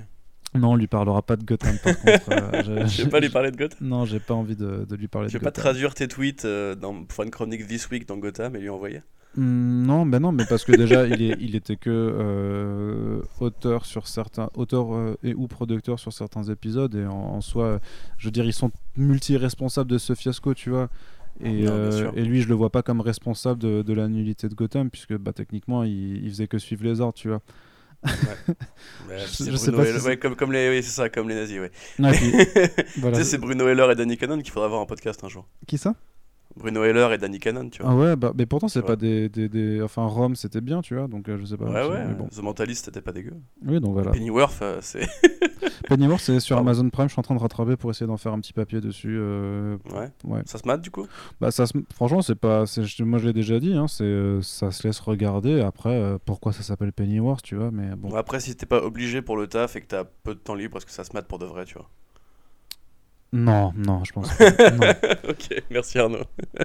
Ouais, non, je pense que je pense que c'est passable. Enfin, tu peux tu peux ne pas le regarder. Euh, pourtant, il y a eu une saison 2, hein, c'est-à-dire que ça, ça a été euh, apprécié a, priori assez pour que euh, pour que ça Qu'est-ce que je veux dire? Bah, ça continue. ça continue, voilà. Voilà, tout simplement. Donc, on a terminé avec la partie comics et on va faire une toute petite partie série télé, euh, très cher Corentin. Il euh, faut savoir qu'en ce moment, il y, a, y, a, deux tournages en simultané pour les séries euh, Disney Plus qui seront donc les premières séries télé du MCU, parce qu'elles sont chapeautées par Marvel Studios et que Kevin Feige a dit tout récemment tout officiellement aussi que bah, en fait tout ce qui a pu être fait par Marvel Television en vérité on s'en battait un peu les couilles. Et donc voilà euh, qu'est-ce qui est attendu avec euh, les séries que sont euh, Falcon et Winter Soldier et WandaVision de l'autre? Bah, ce que les gens attendent bien entendu ce sont des liants du teasing pour l'expansion toujours hein, de cet univers et il y a justement eu une photo de tournage de, de, Falcon et Winter Soldier sur laquelle en fait on pouvait voir dans un décor d'intérieur le l'emblème du drapeau de Madripour euh, qui, qui, apparaissait. A priori, c'était un peu néon, donc ça avait l'air d'être un peu l'intérieur d'un genre d'un bar ou de, quelque chose comme ça. Et Madripour, pourquoi c'est intéressant? Parce que c'est une île fictive euh, qui est située dans l'archipel indonésien qui est intéressante à deux égards. Euh, le premier, c'est que c'est en fait une, une île-nation qui était très prisée fut un temps par les pirates et que cet esprit de piraterie a été conservé à l'ère moderne parce que c'est une nation en fait qui a une, une, sorte de régime monarchique autoritaire où euh, grosso modo, il n'y a pas vraiment de loi internationale qui, s'y applique, c'est-à-dire que euh, c'est un refuge pour les criminels de toutes sortes. Donc en soi, on peut très bien se dire que l'un, ou l'autre antagoniste de la série Falcon Winter Soldier euh, sera présent et se, sera caché sur Madripoor et qu'ils iront le, déloger là-dessus. Euh, mais l'autre, euh, l'autre truc plus intéressant, c'est que c'était, euh, c'est, une, un lieu qui a été créé dans le run des New Mutants de Chris Claremont. C'est là où un certain Wolverine s'est caché pendant quelques années. Et Madripoor, c'est un nom qui est intimement lié bah, à l'historique des mutants. Et pourquoi c'est intéressant? Eh bien parce que, euh, comme vous le savez, la Fox a été rachetée par Disney. Donc les mutants dans le MCU, c'est pour bientôt. Et peut-être que s'il y a Madripoor dans Falcon et Winter Soldier, ça veut dire qu'il y aura des mutants. Alors non, il y aura sûrement pas de mutants dedans, mais par contre... Euh, qui là? Je sais pas, bah, bah le fanboy... Euh, j'imitais euh, le fanboy un peu débile qui lit We Got Discovered tous les jours et qui doit ah, avoir euh, l'esprit un peu complètement. C'est un scoop par jour maintenant. Mais c'est plus, mais c'est plus, euh, c'est plus, euh, et, qui doit avoir l'esprit du coup complètement matrixé parce que par la, tonne de merde qui, qui le, que le pauvre se bouffe à longueur de journée. Mais donc voilà, c'est quand même intéressant, je trouve. Tu, tu me diras ce que tu en penses de, de voir peut-être un teasing ou quelque chose d'un peu plus avancé pour quand même voilà faire acte de la chose, même si à mon avis ça ira pas plus loin que, que, que le clin d'œil. Ouais, bah c'est la technique Marvel classique, tu sais, c'est comme quand euh, ils avaient cité euh, Stephen Strange dans, euh, dans Civil War. Alors d'ailleurs c'est trop marrant parce que quand tu, quand tu remarques le film, tu as l'impression que Stephen Strange a une sorte de personnalité vachement connue et qu'il a déjà des pouvoirs à ce moment-là de, du MCU alors qu'absolument pas. ou que ils avaient évoqué... alors la Latverie je crois qu'ils l'ont jamais évoqué. Mais euh, avais, bah, le Wakanda, je crois qu'il avait été cité bah, dans Age of Ultron. Dans Age of Ultron parce que tu avais Cloud dedans déjà. Klaus Non. Cloud. Cloud, c'est ce que je dis. Ulysses Cloud. Ah, j'ai compris Cloud, excuse-moi. Euh, je me disais c'est qui Cloud. Et euh, du coup, ouais, non, bah, c'est sympa de voir qu'il respecte un peu la mythologie euh, géographique de l'univers Marvel. Après, j'ai envie de dire, c'est une bonne porte ouverte, puisqu'en plus, ça peut justifier pas mal de mercenaires, de, de guerriers un peu maléfiques et tout. pourquoi pas de Madame Hydra, etc. Voilà, ce serait toujours intéressant à développer dans le futur. Euh, le truc, c'est que, tu vois, si on ouvre cette porte-là, après, on va commencer à aller vers le Savage Land et euh, tous les trucs beaucoup, beaucoup moins faciles à assumer aujourd'hui. Euh, avec des dinosaures et tout, donc ouais, je sais pas, je trouve ça sympa, mais sans plus. Il y, y, a quand même une nuance entre, entre Madripour et Savage Land, tu vois. Là, là j'ai l'impression que tu. Fais... dinosaure. Non, mais oui, non, mais il y, y, a quand même. Il y a un entre-deux, tu vois. Là, j'ai l'impression que tu es en train de me faire la même chose que moi avec Boulet Bill et les Métabarons, tu vois. Il y a, y a un Non, non, mais bien sûr. Ce que je veux dire, c'est que c'est cool et que je suis content. Et j'ai pas grand chose de plus à ajouter là-dessus. Donc voilà, donc pour 2020, Corentin a décidé de ne plus prendre de position. non, mais en fait, je, c'est cool, je suis content. Euh, alors, comment euh, Moi, je, te l'ai fait hein, dans, dans, les interviews américaines, faut dire I'm super excited. It's I'm super excited, et, this is amazing. I think it's super fun. blow your mind. C'est super, super, fun. It's really fun. Voilà. Yeah, we're having yeah. a lot of fun. It's super fun. Yeah, it's super Voilà, ça, on, vous fera un The Plus pour décrypter les interviews bullshit des, des mecs du cinéma et de la télé quand ils mm. peuvent pas dire la vérité. Généralement, ils disent que c'était super fan. On va prendre l'exemple de Patty Jenkins qui veut pas, pas parler de la longueur de son film. C'est ça, ben, on, va, on va y revenir, on va y revenir juste après. Mais avant, euh, puisque là on est en train de passer du coup dans la partie cinéma, puisqu'on vous avait prévenu, hein, on, ne ment pas, la, partie télé, il n'y avait pas grand chose à se mettre sous la dent euh, ces euh, derniers temps. Oui Juste oui. furtivement, Jeff Lemire a rappelé qu'il était encore au travail sur la série Black Hammer. Et bah, c'est cool. C'est cool qu'il le rappelle. Après, moi, non, non, mais en vrai, c'est cool qu'il le rappelle, mais personnellement, pour moi, enfin, il n'y avait pas eu de, de, de, signe pour dire que ça ne se passait pas, tu vois. Moi, j'étais plutôt. Il n'y a, pas, eu non plus de trucs qui disaient que ça se passait, en fait, tu vois. C'est qu'ils ont acheté beaucoup de comics. Euh, Legendary, et depuis on n'a pas trop de nouvelles de grand chose. Bah oui, mais il faut les laisser travailler tranquillement, tu vois. Oui, c'est vrai. C'est comme, euh, c'est comme un peu Lock and Key, tu vois. On savait que ça arriverait, on savait que ça va un peu tourner, puis après on n'en a pas entendu parler pendant des mois et des mois, puis après ils ont fait Ah, en fait, ça arrive en février, et bim, tu vois, et là on s'est. Mais je, je, suis d'accord avec toi, le problème, si tu vois, c'est que euh, en général à Hollywood, il y a une sorte de politique de. On n'annonce on, pas les, les, les, échecs ou les abandons. C'est vrai. C'est pour ça qu'en général, tu vois, par exemple Genre là pendant mes vacances, tu vois, c'est bête à dire, mais je, je, me suis vachement intéressé à Geoff Darrow, l'artiste euh, de Hardboiled et euh, Big Guy, etc. Et mhm. euh, typiquement, tu vois, il y avait des films animés ou des films prévus sur ses travaux. Il y a même des news sur Comics Blog qui traînent là-dessus. Et on n'a jamais eu genre le studio qui est venu devant un micro pour dire non, ça on le fera pas. Tu vois, c'est l'artiste en général qui dit ça se fera pas. Pareil pour la série Stuff West de Jonathan Hickman. Du coup, entre guillemets, pas de nouvelles, ça veut aussi dire parfois que juste bah, les trucs vont pas se faire. Et on l'apprend plusieurs années après, donc c'est quand même toujours rassurant de savoir que quand les mecs te disent non, non, mais t'inquiète, ça, c'est, toujours dans, dans, les tuyaux. Quoi. Eh bien, Corentin, je ne peux que te donner raison. Bah écoute, ça me fait bien plaisir, Arnaud. Alors, du coup, maintenant, on va. le café? Euh, Je ne fais toujours pas de passer le café puisque je ne me suis pas téléporté entre temps, même si c'est ce que j'avais demandé au Père Noël, mais je crois qu'il m'a, euh, il m'a offert en fait euh, des chaussettes Des chaussettes. des chaussettes à la place. Il n'a pas trop. Alors voilà, si vous voulez euh, lancer une cagnotte pour qu'il s'achète un sonotone à ce putain de Père Noël, euh, ce serait mieux. Allez, euh, du coup, on continue avec la partie cinéma. Et une première nouvelle qui, je pense, va intéresser euh, je ne sais pas, j'ai pas d'échelle de superlatif pour dire à quel point ça, tu vas être très content, Corentin. Euh, je m'attends à, vraiment à une forme de euh, je suis content. Oh on, ne peut plus sincère de ta part. C'est cool, je suis content. Alors, Corentin, Valiant va refaire des jeux vidéo. c'est bien. c'est bien pour eux, c'est bien pour les fans de Bloodshot.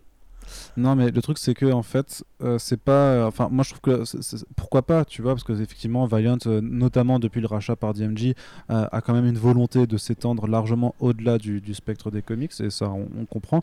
c'est pour ça qu'il y a d'ailleurs un film Bloodshot qui arrive en début d'année.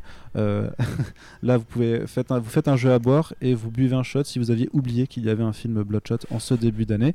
et ok, je... attends deux, secondes, je sors la vodka. Voilà, tu peux y aller.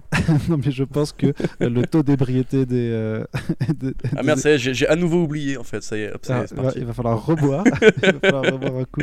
Non, on est un petit peu méchant, mais, euh, mais on vous l'a déjà dit, euh, on vous l'a déjà dit en podcast. c'est pas contre les équipes de Sony Pictures hein, de, ou contre Vin Diesel personnellement. C'est juste que le trailer était un peu pourri. Voilà, c'est tout. Il faut, il faut dire un petit peu les choses. Ça n'avait pas l'air d'être ni novateur ni très excitant visuellement sur ce que le film d'action et ou de super-héros a apporté. Ça a l'air d'être en plus très lambda par rapport à Bloodshot en tant que lui-même, en tant que personnage et en tant que euh, que fidélité aux comics. Ça n'a pas l'air de puiser énormément dans le run de Jeff Lemire, ni même dans le run euh, précédent, euh, qui était aussi plutôt bien, même si c'était effectivement plus porté, porté sur l'action. mais ça a l'air en fait d'être juste ben, de l'action très très lambda.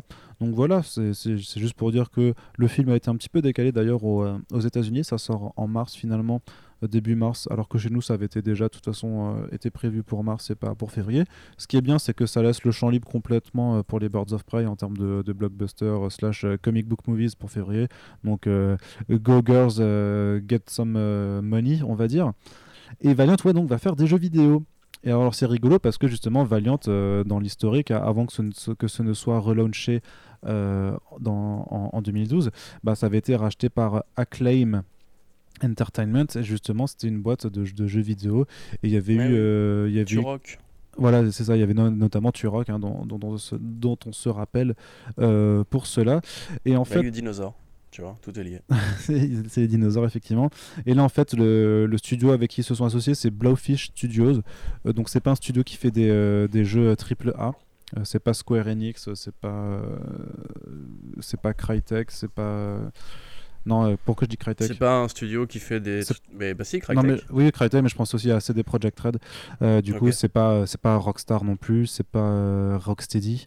Euh, je pense que tu peux arrêter cette liste-là. Je peux, je, peux dire que c'est pas Nintendo, c'est euh, c'est pas Insomniac Games non plus. D'accord. En fait, c'est plein de studios que c'est pas parce qu'en fait ça s'appelle Bluffy Studios, hein, donc euh, ce n'est pas les autres studios. en fait, du coup, c'est pas c'est pas tous les studios qui ne sont pas Bluffy Studios. c'est ça. Du coup, en un sens. Voilà.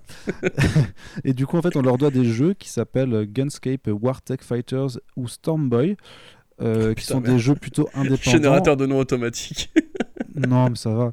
Euh, c'est des jeux plutôt, euh, plutôt indés et plutôt mobiles, je crois.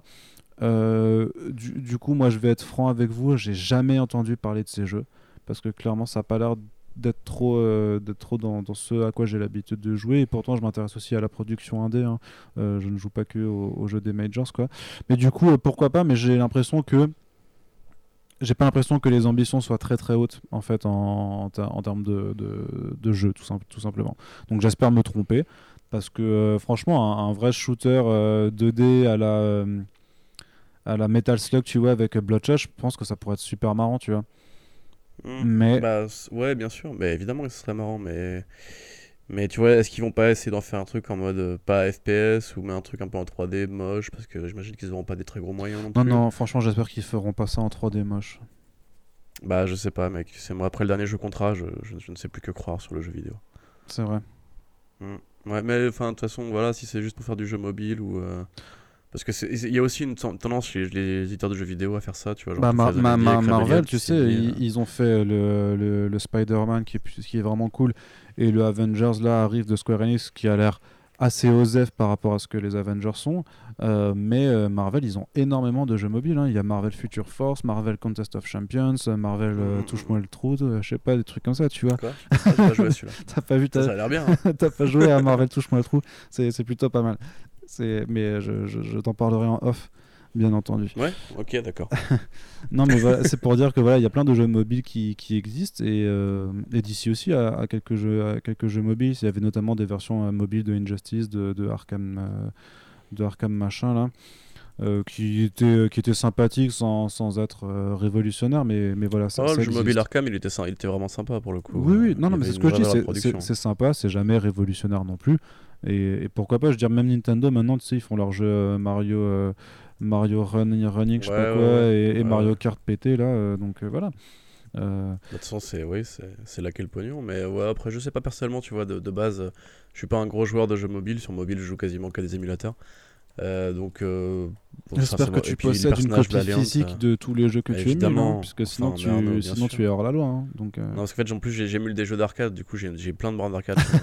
c'est pour ça que as dû, ouais, c'est pour ça que tu as dû déménager l'année dernière. C'était Cadillac que... et dinosaures. C'est ça. Basé sur un comics d'ailleurs, un excellent jeu, je vous le conseille. Où vous tapez des dinosaures. Ah, si, c'est vrai. Non, mais je te crois. mais donc voilà, je, suis assez curieux de voir ce que ces annonces euh, ça va donner. Mais euh, je ne porte pas mes, mes attentes très haut.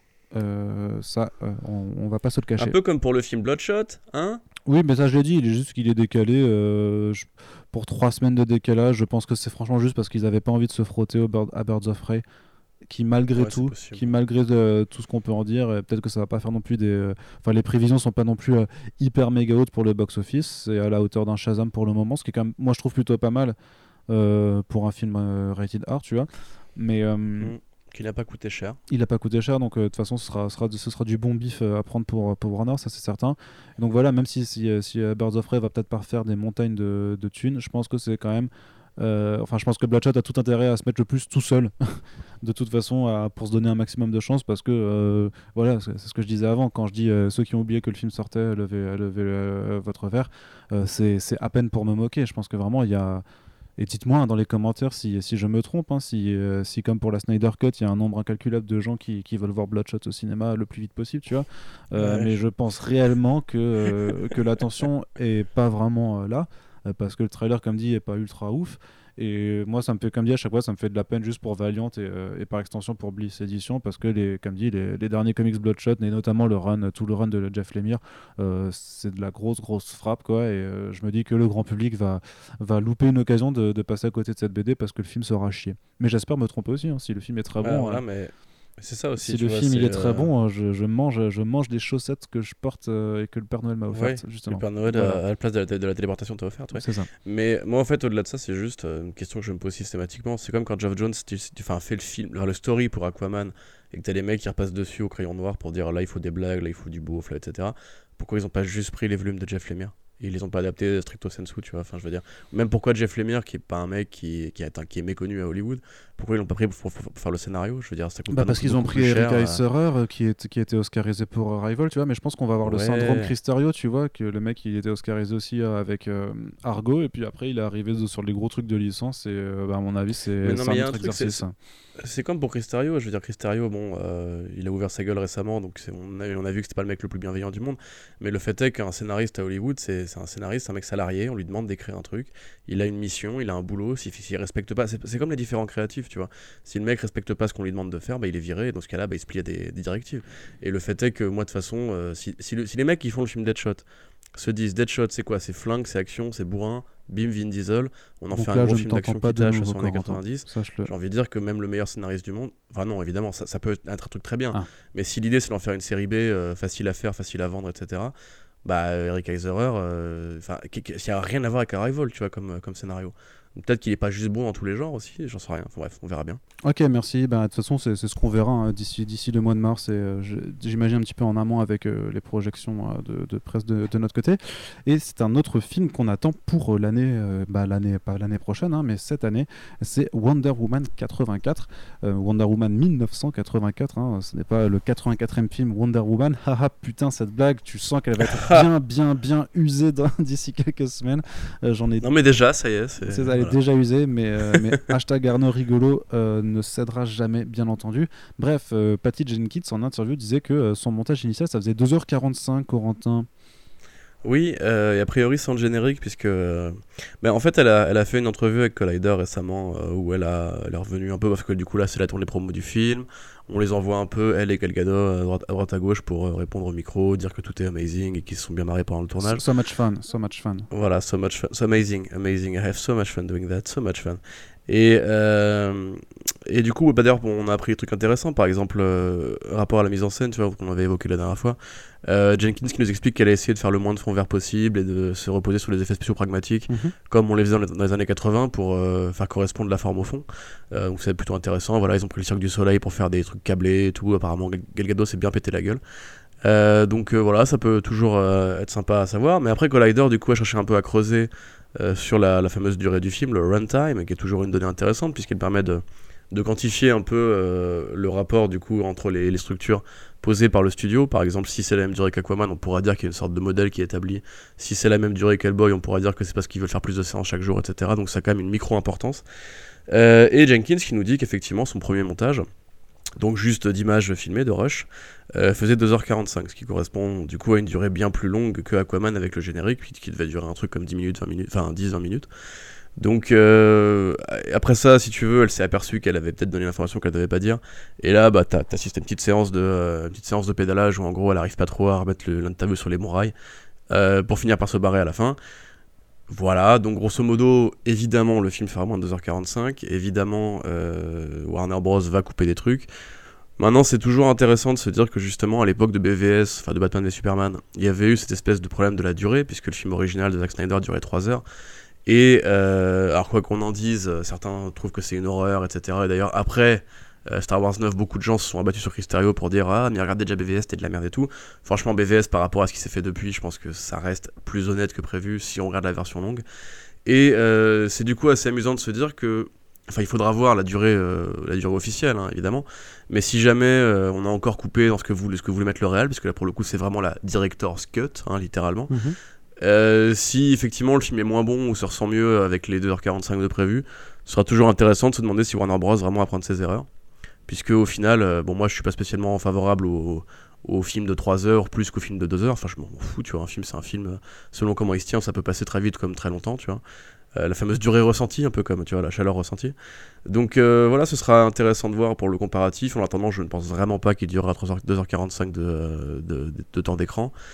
Euh, à voir et euh, en tout cas si jamais le film est une déception on aura peut-être un élément de réponse dans justement le montage qui est souvent une donnée assez compliquée à manœuvrer pour les studios puisque euh, voilà tu te, quand t'enlèves à tel endroit pour mettre à tel endroit peut-être enlever à tel endroit donc du coup il y a un trou.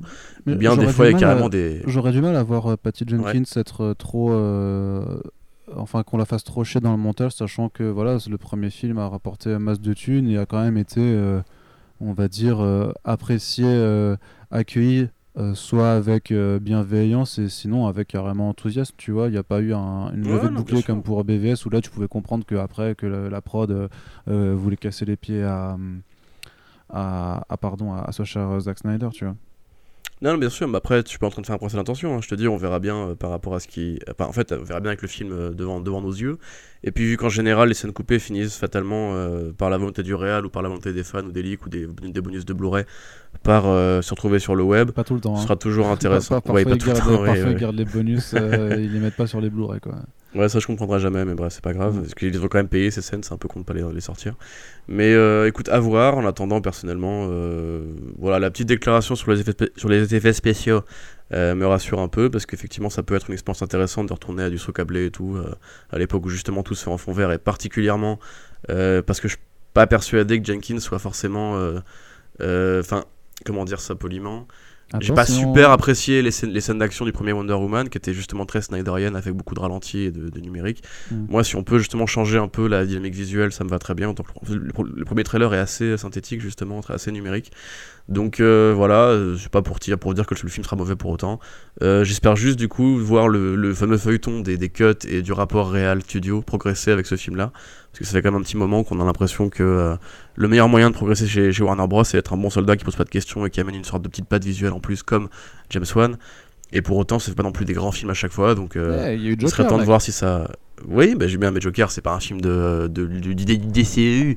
Euh, Joker, c'est un film d'auteur avec pas beaucoup de fric et pas beaucoup de risques de mis sur la table et tout, tu vois. Donc à voir, je sais pas, on verra bien, mais en attendant, ça peut être toujours intéressant de garder ça en mémoire quand on découvrira le film euh, en, salle. Et bien sûr, quand tu dis on verra bien, ce n'est pas une référence euh, à une chanson de, de Nekfeu, quoi. Non, ni, de, ni de Orelsan. Ni de, voilà. ni de Damso, ni de, ni, de, Niska. Non, non, non juste on verra tu, bien. Tu n'as pas, tu n'as pas les bonnes références, très cher Corentin, c'est bien dommage. non, je te confirme que j'ai pas Nekfeu. Non. à part les feats avec Alpha One, mais c'est un autre sujet. Euh, c'est un autre sujet, effectivement. Et tu sais, ce qui est un autre sujet, c'est euh, qu'en fait, en 2020, il y a aussi un, il y a un deuxième film euh, que tout le monde a, a oublié, euh, sur, sûrement. Non, on l'a pas oublié je pense qu'on l'a oublié. Moi, je vois souvent des gens qui se disent Ah, mais en fait, ça doit sortir. Genre, Ah, en fait, il n'était pas déjà sorti. Ou Ah, en fait, il n'a pas été annulé.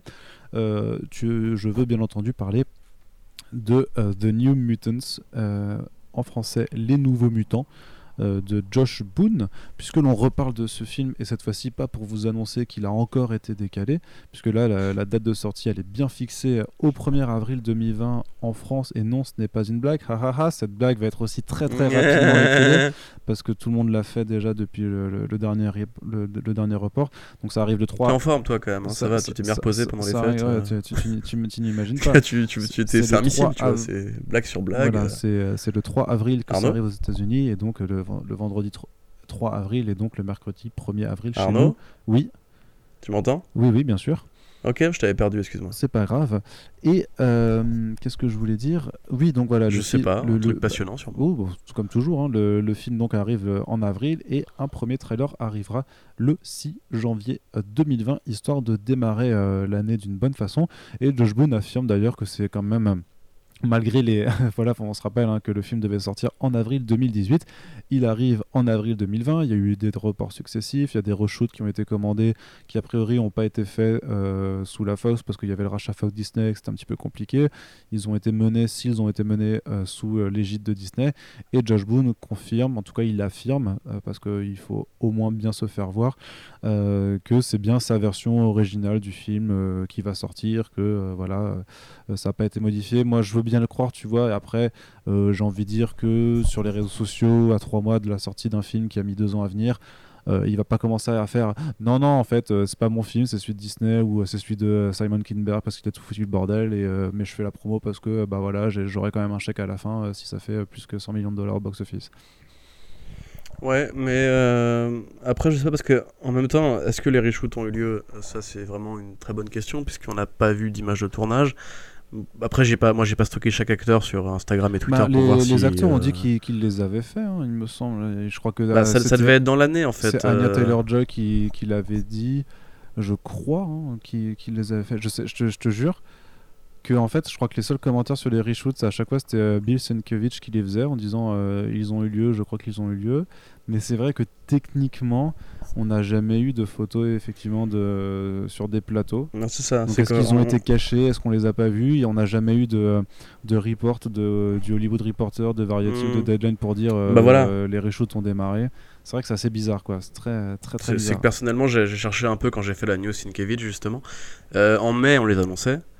Après, j'ai checké, on les a lancés pour le mois d'août. Hein, euh, j'ai checké un peu euh, du coup la, toile pour voir si quelqu'un avait trouvé le moins d'infos par rapport à ça. Écoute, j'ai rien vu. Euh, Marvel Studios, enfin Kevin Feige, on n'a pas parlé quasiment de l'année entière. Par rapport justement au brûlant dossier La Fox et Fantastic Four, etc. Il a toujours dit on verra plus tard. Donc je sais vraiment pas si c'est justement sa, vraie version. En tout cas, Sinchkevich dit qu'il y a du nouveau matériel, mais j'imagine qu'il a peut-être pas vu tout le film non plus. Donc est-ce qu'ils n'ont pas juste mis d'autres éléments du premier film dans un nouveau trailer? C'est une très bonne question je pense que ça se verra forcément euh, si c'est passé ah tellement de temps entre les deux, entre les deux, entre les deux plages de tournage que tu verras, voilà, les, cheveux qui ont changé, le maquillage, etc. De toute façon, ça se voit toujours dans ces cas-là. Euh, voilà, prenez Dark Phoenix, prenez euh, Fantastic Four de, de Josh Trank. Donc après, moi j'ai vraiment, oui, Justice League bien sûr. Ah bah putain, carrément. Euh, moi j'ai une vraie curiosité pour ce film quand même, puisque euh, peu importe les, morceaux du script original qui restent, les, les reshoots n'avaient pas été faits pour, pour de mauvaises raisons au départ, c'était pour rajouter de l'horreur et tout, donc j'ai envie de dire que ça, change justement du rajouter des blagues ou, euh, ou rajouter de l'action, etc., qui sont un peu les, les deux principales prérogatives des, des reshoots en général. Donc ça peut être intéressant. J'aime bien ce que fait Boone, enfin en tout cas j'ai envie d'aimer ce que fait Boone, on va dire plutôt, euh, et de voir ce, petit film sortir. Déjà c'est une bonne chose qu'il sorte. Euh, ça peut amener un peu de variété dans l'année 2020 parce que je trouve que l'année 2019 a quand même été assez uniforme en dehors de Joker et des séries télé. Donc bah écoute, pourquoi pas, moi j'ai vraiment hâte de le voir, j'attends juste de voir sous quelle forme il sortira.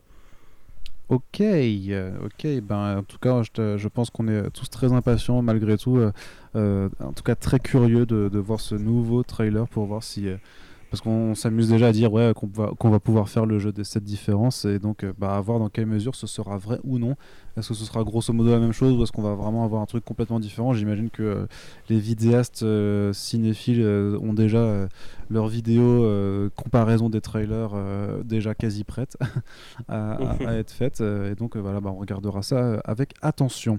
Allez, on va terminer avec deux news du côté de Marvel Studios et du MCU. Première annonce qui n'en est pas tant, enfin qui n'est pas plus surprenante que ça. Ryan Reynolds confirme que Deadpool 3 est bien en développement puisque effectivement Disney n'allait pas se séparer d'une licence aussi juteuse. Non, mais en plus, euh, même Disney, ils mettent des billes sur Reynolds là parce qu'ils euh, font ce film de jeux vidéo avec lui. Euh, comment il s'appelle, Jacine Free, Free Player, non? Free Player, c'est ça, ouais, exactement, Free Player. Ouais, donc, Qui a l'air tellement remake... comme film, putain. C'est un remake de The Lego Movie avec, et de Ready Player One en même temps, en fusion, tu vois. Ouais, donc du coup, bah, a priori, il reste en bon, en bon contact avec Reynolds. Lui, il fait, il, fait le pitre pour leur connerie de, de films pas, pas du tout mémorables. Et en échange, bah, j'imagine que de toute façon, voilà, c'est ce que Bob Iger avait dit, des sommets d'actionnaires en interview, Kevin Feige l'avait répété. Il n'y a pas de raison de changer une équipe qui gagne. Euh, il n'y a pas de raison de changer un film qui fait 800 millions. J'ai envie de dire que ça coûte pas cher de faire un film Deadpool et ça se voit, entre guillemets. Euh, ça va rester Marvel à la production. Euh, l'une des productrices, Emma Watts, a quitté le projet, mais elle reste sur Free Player et elle reste sur ce qu'elle faisait d'autre pour la Fox, notamment, je crois, les Avatars et compagnie. Donc, il euh, n'y a, pas de, de, a pas de beef, il n'y a pas de, clash ni rien, c'est juste euh, Kevin Feige, c'est le monsieur Marvel, donc il récupère le bébé. C'est juste vraiment un changement de maison, tu vois. Mais... Bah oui, de toute façon, mais, le vrai producteur de la, série Deadpool, c'est Ryan, Ryan, Reynolds. Hein. c'est lui qui a fait virer Tim Miller. Y a pas... c'est lui qui a, qui a plagié l'idée d'un tweetos pour euh, Once Upon a Deadpool ou je sais pas quoi.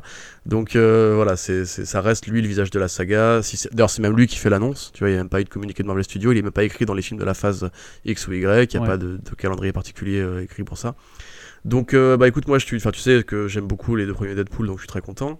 Euh, je pense qu'il y aura forcément de la vanne méta euh, qui ira avec le rachat, ah etc. comme il l'a déjà fait sur Twitter. Hein, comme dit, moi, moi, ce qui me ferait trop marrer, c'est que tout le film soit là-dessus. Sur, enfin, pas, pas tout là-dessus, tu vois, mais limite que que le mec se rende compte qu'il est dans un univers PG-13 d'un coup, tu vois, et qu'il essaye de revenir dans un truc rated bah Justement, ça, ça, c'était le, c'était le, le, pitch de, de son de, de, ah, du Deadpool de Noël, où justement à chaque fois que ce comédien qui jouait dans Princess Bride, là, qu'il avait, Fred Savage, merci Océane, qu'il avait euh, kidnappé, euh, disait un fuck ou un shit, il mettait un bip lui-même, et en fait il comptait les gros mots, parce que t'as un film PG-13, t'as le droit de dire shit euh, tant de fois, etc. T'as le droit de, vraiment, en fait, t'as le droit de dire, de, de dire fuck ou un mot en fuck une fois, et à partir du deuxième, c'est rated A en fait. Voilà, c'est génial. Les Américains, ils sont complètement tarés. c'est pour, ça que t'en avais un dans. Je sais plus si c'était dans Far From Home ou dans Endgame. Je crois que t'en as un, un moment, tu vois. Et, euh, et voilà. Et tu fais Ah oui, ok. Ou dans Star Wars 5, quand Luke dit à Yoda Tu fous la merde partout. Et ça m'avait fait rire à l'époque. Je me suis dit Tiens, il a dit merde, putain, un truc de ouf. Faut, voir si euh, à cette époque-là, parce que PG-13 ça a été créé pour les aventuriers de l'Arche perdue. Ouais, c'est Indiana Jones, ouais. Euh, ah ouais.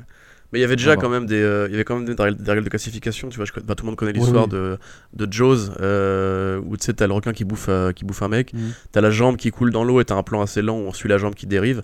Et en fait, je crois que c'était la, la MMPA à l'époque qui avait dit si jamais vous, la, jambe touche le sol et s'écrase sur le sol, votre film se prendra un point de classification pour adulte en plus. alors tu dis, mais genre c'est un détail à la con, mais en fait non, non, c'est, tu vois, c'est, trop grave si on voit la, la, jambe toucher le sol, tu vois. Donc, ah. Il faudrait faire un jour un dossier là-dessus sur la classification et les détails que ça, que ça implique, parce que c'est vraiment, ça va très très loin des fois. Mais donc du coup, voilà, moi ça, ça m'intéresse, euh, je suis toujours content de voir Reynolds faire le con euh, dans son costume rouge. Euh, je trouve que c'est peut-être l'une des sagas les plus fidèles aux comics, avec ce que ça, ce que ça a défaut, puisque Deadpool c'est assez répétitif en comics. Donc euh, j'attends de voir comment il transcendra l'essai. Ce sera probablement le dernier film de la, de la franchise. Euh, voir si Marvel veut récupérer le, bonhomme pour le, canon ou quoi, ou pour des, séries comiques, euh, genre Kevin Smith, Howard the Duck et tout, pourquoi pas, tu vois. en tout cas, je trouve que ça reste quand même un truc assez authentique qu'il a réussi à faire, avec des sacrifices. Je trouve que le Deadpool de Tim Miller avait l'air bien plus intéressant. Mais euh, voilà, je vais pas me plaindre, euh, ça reste une saga que j'aime bien, donc euh, voilà, j'espère que les gens sont d'accord avec ça. J'ai envie de dire pour résumer, je suis content. Bah voilà, c'est cool, je suis content. Voilà, c'est ça. Eh ben, ce sera le titre de ce podcast. Dis donc, quelle prise de position, une fois de plus, Corentin, tu, tu nous impressionnes. bah ouais, hein, justement, puisqu'on parle de prise de position, je crois qu'on va être un peu plus sérieux avec la, la dernière news du jour. Même si c'est des sujets qui sont récurrents euh, et qui ne sont pas nouveaux dans la bouche des discours mm. plus ou moins publics de Kevin Feige. Et pas plus que les réactions que ça suscite d'ailleurs. Non, bah hélas, non, hein, parce que les, les, mentalités ont, toujours pareil, hein. ont, un peu du mal à, évoluer. Euh, mais donc voilà, donc interrogé récemment, euh, Kevin Feige, c'est enfin ces deux déclarations qui attestent en fait d'un discours qui avait déjà été énoncé sur le fait que le MCU doit être, en tout cas va être plus inclusif dans, dans la, pardon, plus inclusif et donc avec ce que ça implique pour la représentativité euh, des personnes issues de minorités ethniques, euh, sexuelles, religieuses, etc. Donc en l'occurrence, euh, deux choses. D'une part, le casting de Shang-Chi sera à 98% pour asiatique, ce qui me paraît relativement être la même chose que ben, ce qui s'est passé avec Black Panther, puisque on va partir a priori dans un film qui se passe ben, en Chine, j'imagine, et donc qu'il n'y a pas de raison qu'effectivement que le casting soit à, 80, à 90% euh, blanc, euh, comme c'est le cas quand les films se passent aux, États-Unis. Euh, qu'est-ce que je veux dire d'autre? Et l'autre déclaration, c'est oui, on va continuer de, de, de, faire plus d'efforts sur la, la représentation des communautés LGBT+, et donc il y a notamment un personnage LGBT+, qui sera présent dans, dans le film, euh, euh, il n'a pas de nommé d'ailleurs, dans, on ne sait quel film, dans un film euh, qui arrive bientôt et qui a priori serait The Eternals, puisqu'il y a déjà eu des, bruits de, des, des, bruits de couloir sur le fait que l'un des personnages des Eternals dans cette version cinématographique serait ouvertement gay. Ce qui veut dire que contrairement à d'autres choses qui se passent dans les grandes productions Marvel ou Disney, ce sera quelque chose qui sera vraiment explicitement montré où on va pas s'en cacher. Donc ce sera pas un truc qui arrivera dans les encyclopédies visuelles après la sortie du film ou alors dans un plan de 4 secondes à la fin d'un film pour des personnages qui sont au troisième plan d'une séquence. Oui, donc voilà, effectivement, mais voilà, ça n'a rien de très nouveau en fait. On sait que Kevin Feige veut s'engager pour la diversité. Alors, euh, d'aucuns disent que c'est hypocrite, euh, d'autres disent que c'est euh, hypocrite aussi. Enfin, remarque, je sais pas qui ne dit pas que c'est hypocrite en fait, parce qu'il y a beaucoup de gens que ça énerve ce genre de truc. D'un côté, il y a justement les minorités concernées qui. parce que moi, personnellement, tu vois, genre, je pense à, Fab Goyi de Twitter, un, mec adorable et très cinéphile, qui trouve que Black Panther, justement, est un film racoleur. et je, je jette pas la pierre, hein, je trouve qu'effectivement, le film a plein de défauts. Splinter aussi, d'ailleurs, n'est pas du tout client. Euh, il y a aussi beaucoup de communautés LGBT+, qui euh, considèrent par exemple que, le, que dire que Joe Russo c'est une sorte de première mondiale pour les gays euh, dans l'histoire du cinéma, c'est quand même se foutre de la gueule du monde, parce que genre le... Comment? C'est du queerbaiting. c'est ça, voilà. on, me souffle queerbaiting, effectivement. Mais on l'a entendu, on l'a peut-être entendu au micro, mais j'avais placé le terme. Hein, le queerbaiting, c'est pour vraiment bah, voilà, flatter, flatter la communauté LGBT en leur disant vous allez être représenté dans votre film euh, à, 200 millions de budget qui va être diffusé dans euh, toutes les salles du monde. Donc euh, vous inquiétez pas on, vous allez être représenté et en fait non c'est juste un personnage ultra mineur qui est là pendant 30 secondes si ce n'est moins et voilà donc c'est voilà. Et tu vois et tu parlais justement de tout ce côté encyclopédie visuelle etc c'est comme Valkyrie dans dans Thor Ragnarok où on sait que Taika Waititi et Tessa Thompson. Tessa Thompson pardon j'arrive plus à parler avaient tourné une scène justement où une nana sortait de la chambre de Valkyrie pour appuyer le fait qu'elle était euh, gay, enfin ou en tout cas ce que tu veux, et euh, que justement bah, ça c'est raccord avec les préférences sexuelles de, de, Thompson elle-même, tu vois, qui justement s'engage vachement sur ce genre de sujet.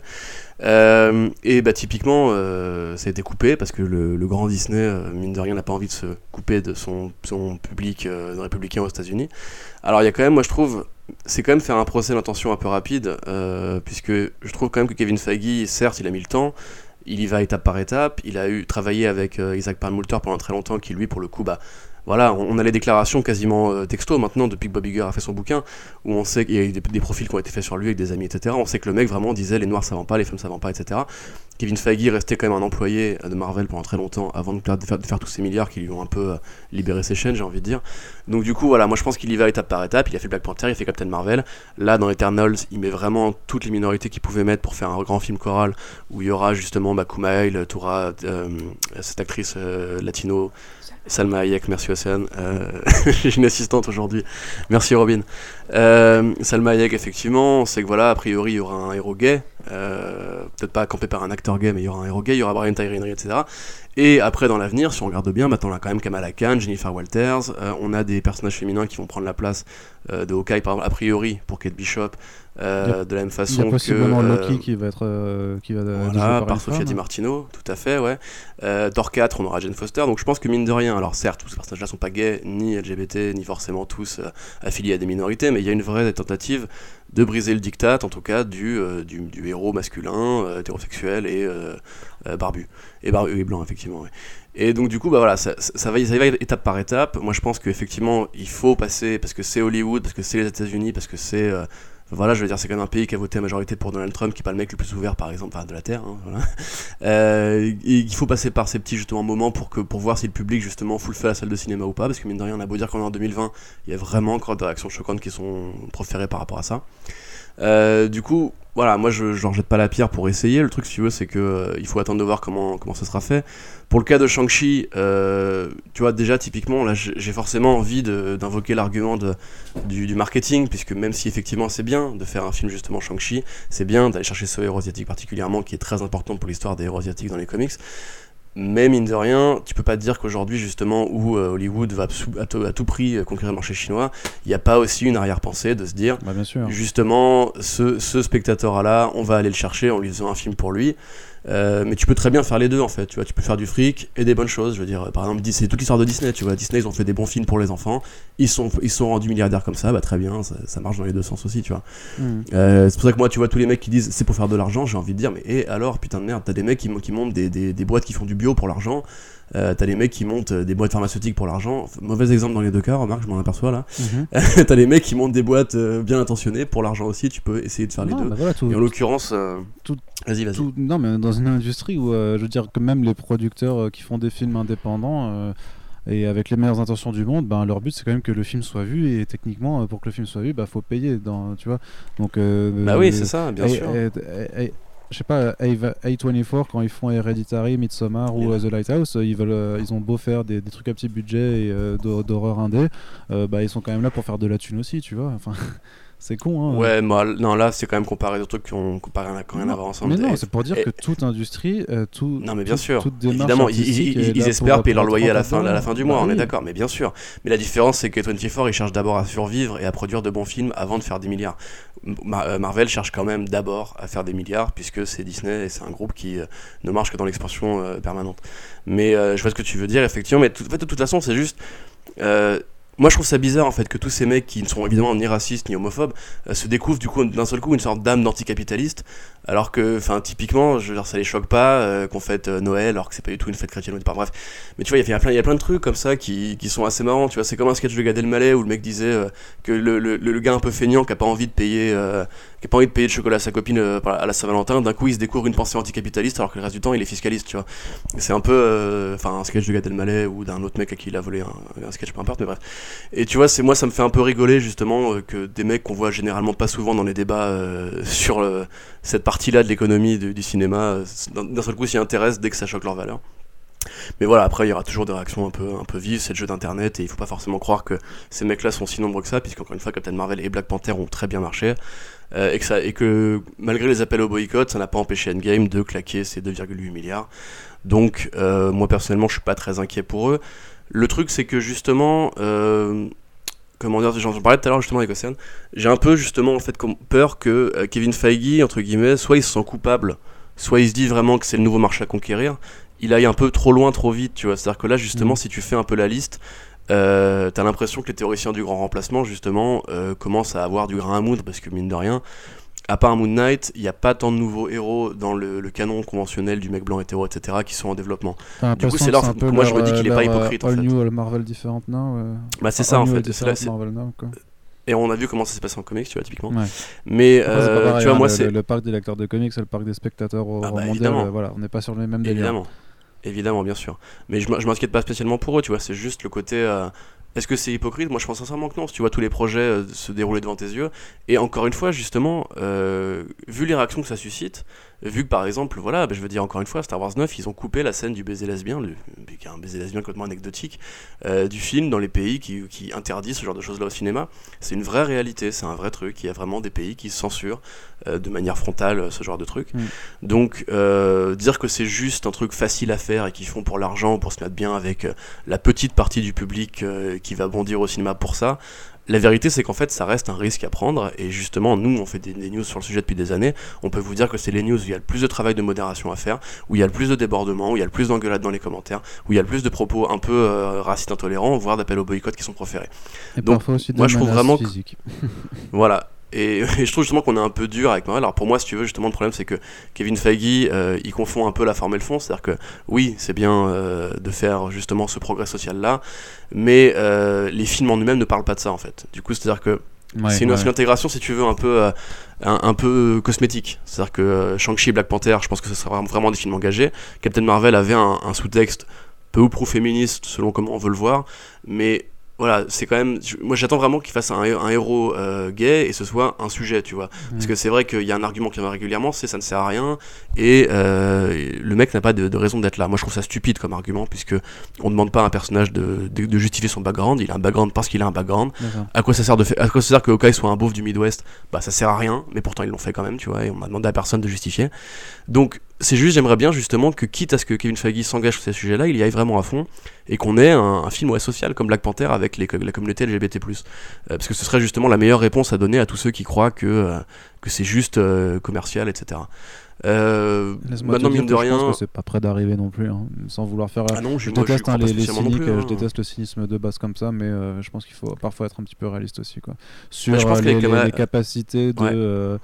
Enfin, genre jusqu'à où euh, Feige est, euh, est, prêt à aller, ou alors jusqu'à où Disney est prêt à le laisser faire euh, sur des films qui, comme dit, représentent des investissements en centaines de millions de dollars et donc sur lesquels il faut obligatoirement ce retour sur investissement, sachant que ce que je me dis aussi, c'est que peut-être que ce créneau sera exploité avec Disney même si ça reste des séries à gros budget, je me dis qu'il y a peut-être d'autres, d'autres opportunités à faire par là. Ah, mais moi j'y crois à mort. Par contre, je, pense sincèrement que la série She-Hulk aura un sous-texte féministe euh, supérieur ou égal à celui de Captain Marvel. Bah, ce serait bien qu'il euh, soit pense supérieur, quand même. Oui, oui, je pense sincèrement que Kamala Khan, pareil, traitera de, comme les comics de J. Willow, Wilson, euh, de cette vie de jeune femme musulmane et arabe à New York. mais voilà, si tu veux, entre guillemets, ces sujets-là, c'est des sujets sociétaux et euh, on sait que la, lutte euh, raciale et, féministe, c'est un truc sérieux qu'il faut prendre au sérieux. Mais je trouve quand même que Hollywood, et particulièrement Hollywood, qui est quand même une industrie culturelle de masse, euh, évite un peu les, les héros gays. Tu vois, genre, comment est-ce qu'on a déjà vu un, actionneur avec un héros gay? Tu vois, genre le, film où t'as le bullsor musculeux qui va sauver le président de, le vilain terroriste russe, bah, il est rarement, tu vois, il emballe la nana à la fin, quoi. Et ça, typiquement, justement, si on veut euh, l'acceptation de ce truc-là dans les tropes hollywoodiens conventionnels et qu'on arrête de dire que c'est un argument, etc., il faut vraiment juste l'imposer euh, au forceps et au premier plan, tu vois, parce que moi, les scènes de bisous dans le fond de, des films, et là je comprends très bien les critiques, c'est ridicule, c'est vraiment y aller c'est vraiment y aller reculons, tu vois, ça n'a aucun intérêt, justement, il l'assume pas du tout dans la foulée. Donc euh, voilà, moi je, je, pense que c'est un peu l'une des grandes causes qu'Hollywood a vraiment réussi à oublier, en dehors de quelques vrais grands films sérieux, quelques drames, quelques trucs historiques, etc. Mais le divertissement, vraiment le divertissement en fait, au sens popcorn, coca, etc., euh, élude souvent cette question-là, euh, à la différence de quelques comédies à la limite, mais même là, enfin ça reste très hétéronormé. Je suis, voilà, je suis désolé si je fais bondir plein de, fans de, du, Kentucky qui nous écoutent. Mais euh, voilà, moi je pense sincèrement qu'il y a vraiment des progrès à faire à, ce niveau-là et je comprends très bien les critiques de deux côtés. Le truc c'est que euh, j'ai en fait du mal à comprendre comment ça pourrait gâcher le film. J'ai du mal à comprendre comment ça pourrait changer quoi que ce soit au, scénario ou au développement du personnage. La vérité c'est que moi j'attends en fait surtout des bons, des bons films Marvel et je suis très content de voir que, que Feige arrive à mettre ce sous-texte social pour accompagner sa production.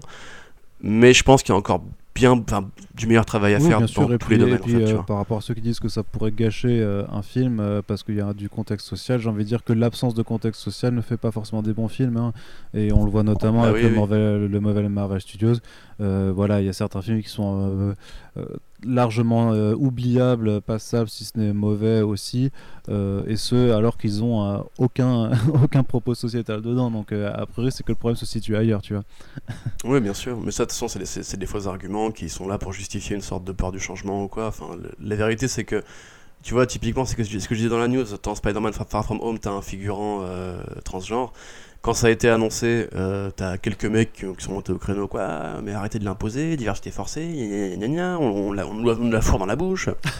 et t'es là, genre. Euh, enfin, tu sais, genre, j'essaie de traduire euh, des chevilles d'un enfrote, mais effectivement, ça a l'air bizarre en français. Mais tu vois, typiquement, en fait, si tu le sais pas, bah, tu vois le film, tu t'en rends même pas compte en vrai. Tu vois, je suis persuadé que t'as as plein de républicains complètement cons qui ont été voir le film sans même savoir qu'il y avait ça, tu vois. Et euh, c'est pour ça justement qu'en fait le travail est peut-être pas encore assez fait, voire pas du tout assez fait en fait, et que euh, t'as l'impression si tu veux que Fake il y va un peu. Genre là, t'as des mecs qui disent jamais ils en font un argument commercial. Non non les gars, attendez, il l'a dit à une conférence où il était invité dans une université de cinéma. Et on lui, a, posé, pas, et, on lui a posé la question, c'est-à-dire que quelqu'un lui a posé la question est-ce que vous allez faire des efforts pour la communauté LGBT Est-ce que vous allez mettre des personnages trans dans vos films. Il n'est pas vu à l'université. Euh, genre, tu sais, t'as le. T'as le maître de conférence euh, qui, qui, euh, qui, qui, qui, qui, le présente. Il fait Oui, bonjour. Donc aujourd'hui, on va recevoir Kevin Feige, directeur de Marvel Studios. Merci de, de lui faire un tonnerre d'applaudissements. Là, applaudissements. T'as Kevin Feige qui arrive euh, dans l'hémicycle de conférence. Il monte sur la strade et il fait Hey, what's up, guys? Alors j'adore les homos et les trans et on va les mettre dans nos films. Ça va ou quoi? Non, ça, s'est pas passé comme ça. ça il, il, est, pas arrivé à la Comic Con avec Lady Gaga en disant C'est le futur, les gars. Maintenant, on se bouge le cul. tu vois, c'est la vérité c'est que Kevin Feige, en fait, justement, il a vraiment un pouvoir assez intéressant sur Hollywood, puisque, par exemple, quand la série Blade a été annoncée, personne n'a dit euh, oh, un héros noir, etc. Non, les gens ils ont dit putain, Blade il revient et tout, tu vois. Et mine de rien, même pareil pour Eternal, genre tout le monde a remarqué que le casting était diversifié. Mais euh, ce que les gens parlaient pendant tout le week-end, c'était Kit Harington qui arrive dans le film, tu vois. Donc mine de rien, il arrive quand même à justement en fait, il arrive euh, à faire ce qu'il voulait faire, c'est-à-dire rendre ça simplement normal à Hollywood. Et moi, je pense sincèrement, c'est pour ça que les films réussiront à se vendre, c'est que le gars a vraiment un talent pour vendre mm. euh, des trucs, des, détails triviaux ou même de la merde. Je veux dire, Ant-Man 1, Ant-Man 2, c'était nul. Euh, et justement, enfin, à, part les débats qu'on a sur Twitter, en fait, les gens vont voir ces films. Les, les, films pètent le milliard à chaque fois ou les 600, 700 millions. Et moi, personnellement, je pense qu'il y a vraiment un truc à changer. Je pense que plein de gens, justement, dans les communautés engagées ou les cinéphiles qui veulent des meilleurs films euh, sont là à gueuler, etc. Mais Kevin Feige, en fait, quand est-ce qu'il a déjà eu des problèmes, euh, à part sur Thor, Ragnarok, sur Thor 3, sur Thor 2, pardon, euh, avec Alan Taylor ou quoi, dire, c'est des problèmes de production. C'est quand même assez rare que le mec, si tu veux, justement, soit foiré dans sa carrière. Et sa trajectoire, elle est ascendante pour cette raison-là. Maintenant, moi, je pense sincèrement, tu vois, comme tu disais, Kevin Feige, bah, il est là pour vendre des tickets de cinéma. Et le fait est que c'est le président de Marvel au global et que malgré toute la bonne volonté du monde, ça reste un mec qui est là pour vendre des billets de cinéma. C'est-à-dire que pour moi, en fait, il fait très bien son boulot, mais il a qu'une seule fonction, en fait. Et il faudrait ramener, en fait, dans l'équation Marvel, il faudrait faire, je sais pas, une sorte de triumvirate, où tu ramènes justement un mec qui a une, vision d'ensemble du cinéma, une mec, un mec, une personne, euh, peu importe laquelle, qui a une vision d'ensemble de la société, et qu'on fasse travailler ces gens-là ensemble. Parce que là, du coup, Kevin Feige, bah, il est bien mignon avec ça, ça, justement son envie de diversité. Le truc, si tu veux, c'est que les films ne sont pas forcément meilleurs pour autant. Hmm. Et en même temps, vu que lui, ça reste un mec bah, hétéro, hein, et même blanc, etc., bah, il a quand même une vision assez quadrillée du problème. Donc, moi, je pense sincèrement, si tu veux, qu'il fait du bon travail, et euh, j'ai hâte de voir ce, qui, ce que nous réserve l'avenir.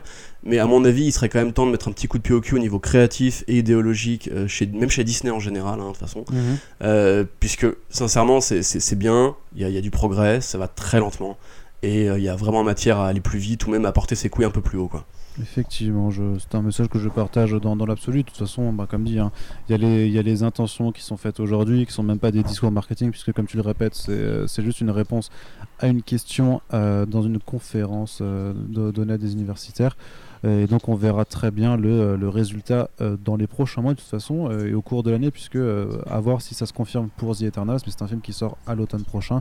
Et donc bah, on, a, on a encore quelques mois pour voir venir les choses pour avoir confirmation de ces déclarations. Quelque chose à rajouter et oui. Corentin? Parce que j'entends chuchoter eh ben, non, non, nous, nous, débattions de. Enfin, nous faisions la préséance de ce débat avec, euh, avec ma copine. Il faut attendre que l'enregistrement soit terminé. mais euh, c'est pour ça que je lui ai dit, on en parle après. euh, truc, à, truc à rajouter, euh, oui, j'ai, oui, bonne année. Voilà déjà. J'ai rattrapé Dédale de Charles Burns pendant les, les fêtes. Je salue Jubilee d'ailleurs qui l'avait conseillé. Euh, c'est très, très bien, lisez ça aussi, c'est vachement cool. Euh, peut-être euh, une bonne année qui se prépare au niveau adaptation, on a quand même quelques, quelques bons trucs qui arrivent. Mhm. j'ai personnellement d'ailleurs assez hâte de voir The Boys saison 2 par exemple. Mhm. et j'espère sincèrement que la nouvelle décennie qui s'annonce sera vraiment différente en termes d'adaptation de, de, comics, après le succès de Joker, après les 11 ans de Marvel Studios, qu'on va arriver dans une nouvelle phase où justement on arrête un peu de prendre le, mec, enfin, le spectateur pour un con et par la main, et on fait vraiment justement des, le réplica des comics où il y a de la variété, où il y a du talent, où il y a de la qualité pour tous les publics et à tous les étages et euh, je prie pour que cela se produise. Eh bien merci Corentin. Je, Et toi Arnaud, des attentes pour 2020-2030 Moi je pense qu'il me semble que l'année dernière on avait fait un podcast expressément pour faire nos attentes donc euh, je pensais me, me, réserver un petit peu pour ça mais... Euh, mais pour le coup, moi, je suis euh, du côté des comics. Je suis très curieux de voir euh, toujours ce que, ce que certaines initiatives indé comme Upshot ou, euh, ou Bad ID vont, pouvoir apporter au modèle. J'espère que DC va se rattraper un petit peu d'une période un peu éparse, on va dire éparpillée. clairement, moi, ça me manque un peu d'avoir ce sentiment d'unité qu'on avait avec les débuts de Rebirth. Et je crains, hélas, avec ce, le, que, le projet 5G, 5G n'aide pas l'éditeur à mieux se porter. Et en même temps, j'aimerais bien vraiment bien euh, qu'on ait un meilleur accès à, tout ce qui sort en dehors des comic shops, notamment bah, leur titre jeunesse et, euh, un peu leur titre Walmart, même si maintenant c'est plus euh, que dans les Walmart. Et donc c'est pour ça que je suis content de savoir qu'il y en a certains qui vont arriver chez Urban Comics au courant de l'année, donc vivement. Euh, Marvel, je me pose juste la question de savoir s'ils vont continuer sur leur euh, event relaunch euh, variante à foison pour continuer d'être les numéros 1, mais je pense déjà connaître la réponse. C'est pas pour autant qu'il n'y a pas de titres qui m'intéressent, hein, puisqu'il y a quand même des belles choses qui démarrent là dès cette semaine, qui ont démarré cette semaine, comme le Tarot de Alan Davis et Paul Renault, t'as le nouveau Thor de Donny Cates, je suis curieux de voir ce que Ali Wing va faire sur Guardians of the Galaxy, et t'as différents autres projets comme ça qui ont l'air plutôt intéressants, donc à voir. Sur le côté de la VF, qu'est-ce que va devenir le kiosque? Je suis très très curieux de voir comment les nouveaux softcovers de Panini et leur augmentation de prix vont être accueillis et si les, pertes annoncées sur les ventes au vu du nombre de commentaires négatifs sur les réseaux vont se manifester avec des pertes réelles dans, sur les ventes euh, sur le terrain. Mais sinon, voilà, j'espère qu'il euh, y aura toujours autant de, conventions sympathiques auxquelles aller, avec plein d'artistes, à, plein d'artistes à interviewer, plein de podcasts à faire, avec plein d'intervenants et d'intervenantes. Et euh, voilà, et, pour les films, ben, je pense pas que 2020 ce sera le, gros délire. je suis quand même très curieux de voir ce que The Eternals peut, peut apporter pour Marvel Studios et voir ce qu'ils arriveront effectivement à à aborder l'après euh, Infinity Saga euh, de, façon euh, sereine. je suis tout comme toi, je suis excité pour The Boys saison 2. Je suis très curieux de voir les séries Disney+.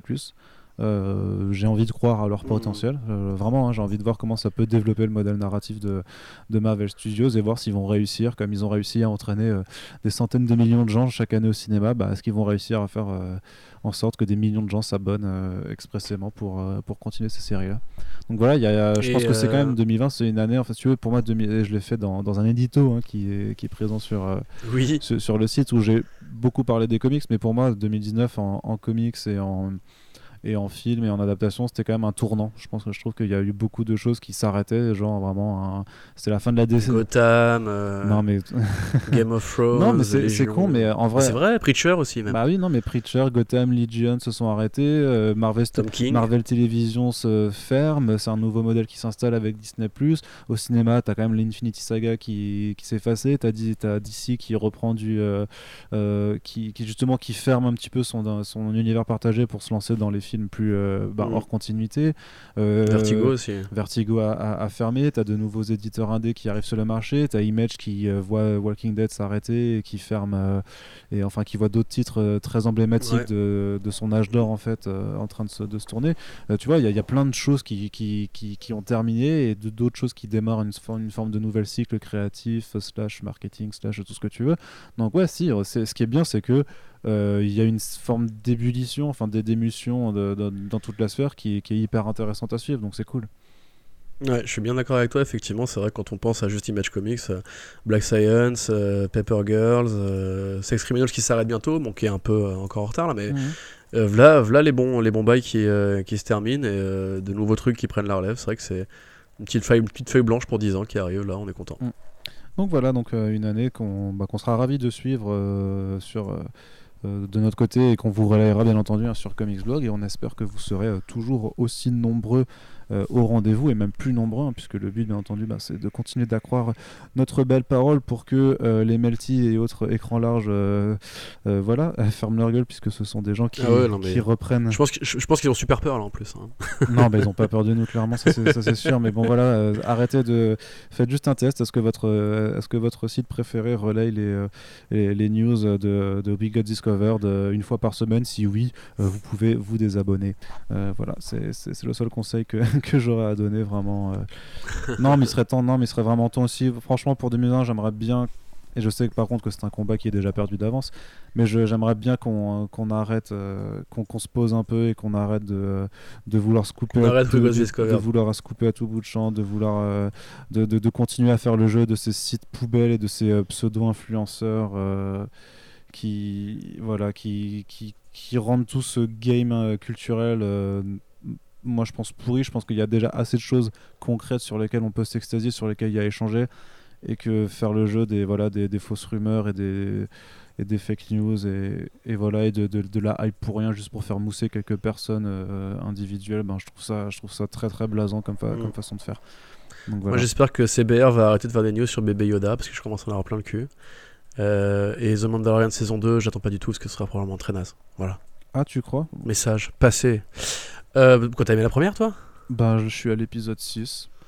Ah ouais, ah ouais, d'accord. Ah, Donc il m'en reste, deux. il m'en reste deux. Ok. Donc, je... bah, bah, il, te, il, te reste les deux meilleurs. D'accord, bah tant mieux. Voilà, donc ça va. Et eh ben, Tranquille. Tant mieux. Voilà, donc euh, bah, comme d'hab, dites-nous euh, bah, dites-nous ce que vous attendez de 2020. Vous avez le droit de le dire dans les commentaires. Dites-nous ce que vous attendez de Comics Blog en tant que tel. Hein, si vous voulez, si vous avez des requêtes à, à formuler, euh, c'est le moment. On ne vous oublie pas. Je fais un petit point juste crowdfunding. Hein, les premières les premiers envois de contrepartie ont été faits juste avant les vacances et dès que je reviens sur Paris, bah, on continue à envoyer. Donc vous les recevrez là dans dans le mois qui, arrive. Hein. on va faire en sorte de tout envoyer. Sachez que 260 euh, colis à faire à la main par une seule personne, ça prend du temps. Donc euh, laissez-moi juste euh, le temps de faire tout ça. Mais voilà, on n'a pas oublié. vous avez pu l'écouter, enfin l'entendre dans les podcasts. On a commencé aussi à faire les contributions des journaux à la rédac. Donc merci à ceux qui m'ont déjà contacté. J'ai bien vu vos mails. Si je, ne vous ai pas encore répondu, c'est normal. Hein. parfois je mets un peu du temps. Mais donc voilà, on va, on va les faire avec Corentin et l'équipe là tout au long du début de l'année. Donc voilà, nous tenons nos engagements sur toutes les contreparties euh, du, crowdfunding et on bosse avec les devs pour euh, que la refonte des sites puisse bien se faire en 2020. On vous tiendra informé également. Donc euh, voilà, n'hésitez pas à nous faire également vos retours sur l'émission et à partager les podcasts, comme toujours, le RT sur les réseaux sociaux, le partage de, votre propre gré et aussi si vous en parlez à vos potes euh, qui aiment un petit peu la pop culture, bah, dites-leur qu'il y, a des, euh, y a des gens passionnés qui font des émissions a priori plutôt intéressantes euh, sur, sur, différents sujets. vous pouvez mettre des bonnes notes aussi sur Spotify, sur, sur Apple Podcast et sur les prochaines plateformes sur lesquelles on va sûrement s'inscrire, histoire de développer un peu plus notre échelle d'écoute. Et euh, bah voilà, c'est tout. Donc euh, voilà, continuez de kiffer. Euh, euh partagez les choses que vous aimez plutôt que les trucs qui sont nuls, puisque même si vous les partagez en disant que c'est de la merde, ça leur fait de la pub. Et pour eux, même la mauvaise publicité, ça reste de la pub. Donc voilà, faites voilà, j'essaie aussi de le faire parce que moi je suis le premier à vouloir bitcher sur plein de trucs, mais, mais voilà, c'est en fait c'est plus intéressant d'essayer de, mettre en avant les choses qui le méritent plutôt que indirectement mettre en avant les choses qui sont pourries. Et euh, voilà, donc oui. militez pour ce que vous kiffez. Et je vous dis donc à très bientôt sur les ondes de Comics Blog. Salut Salut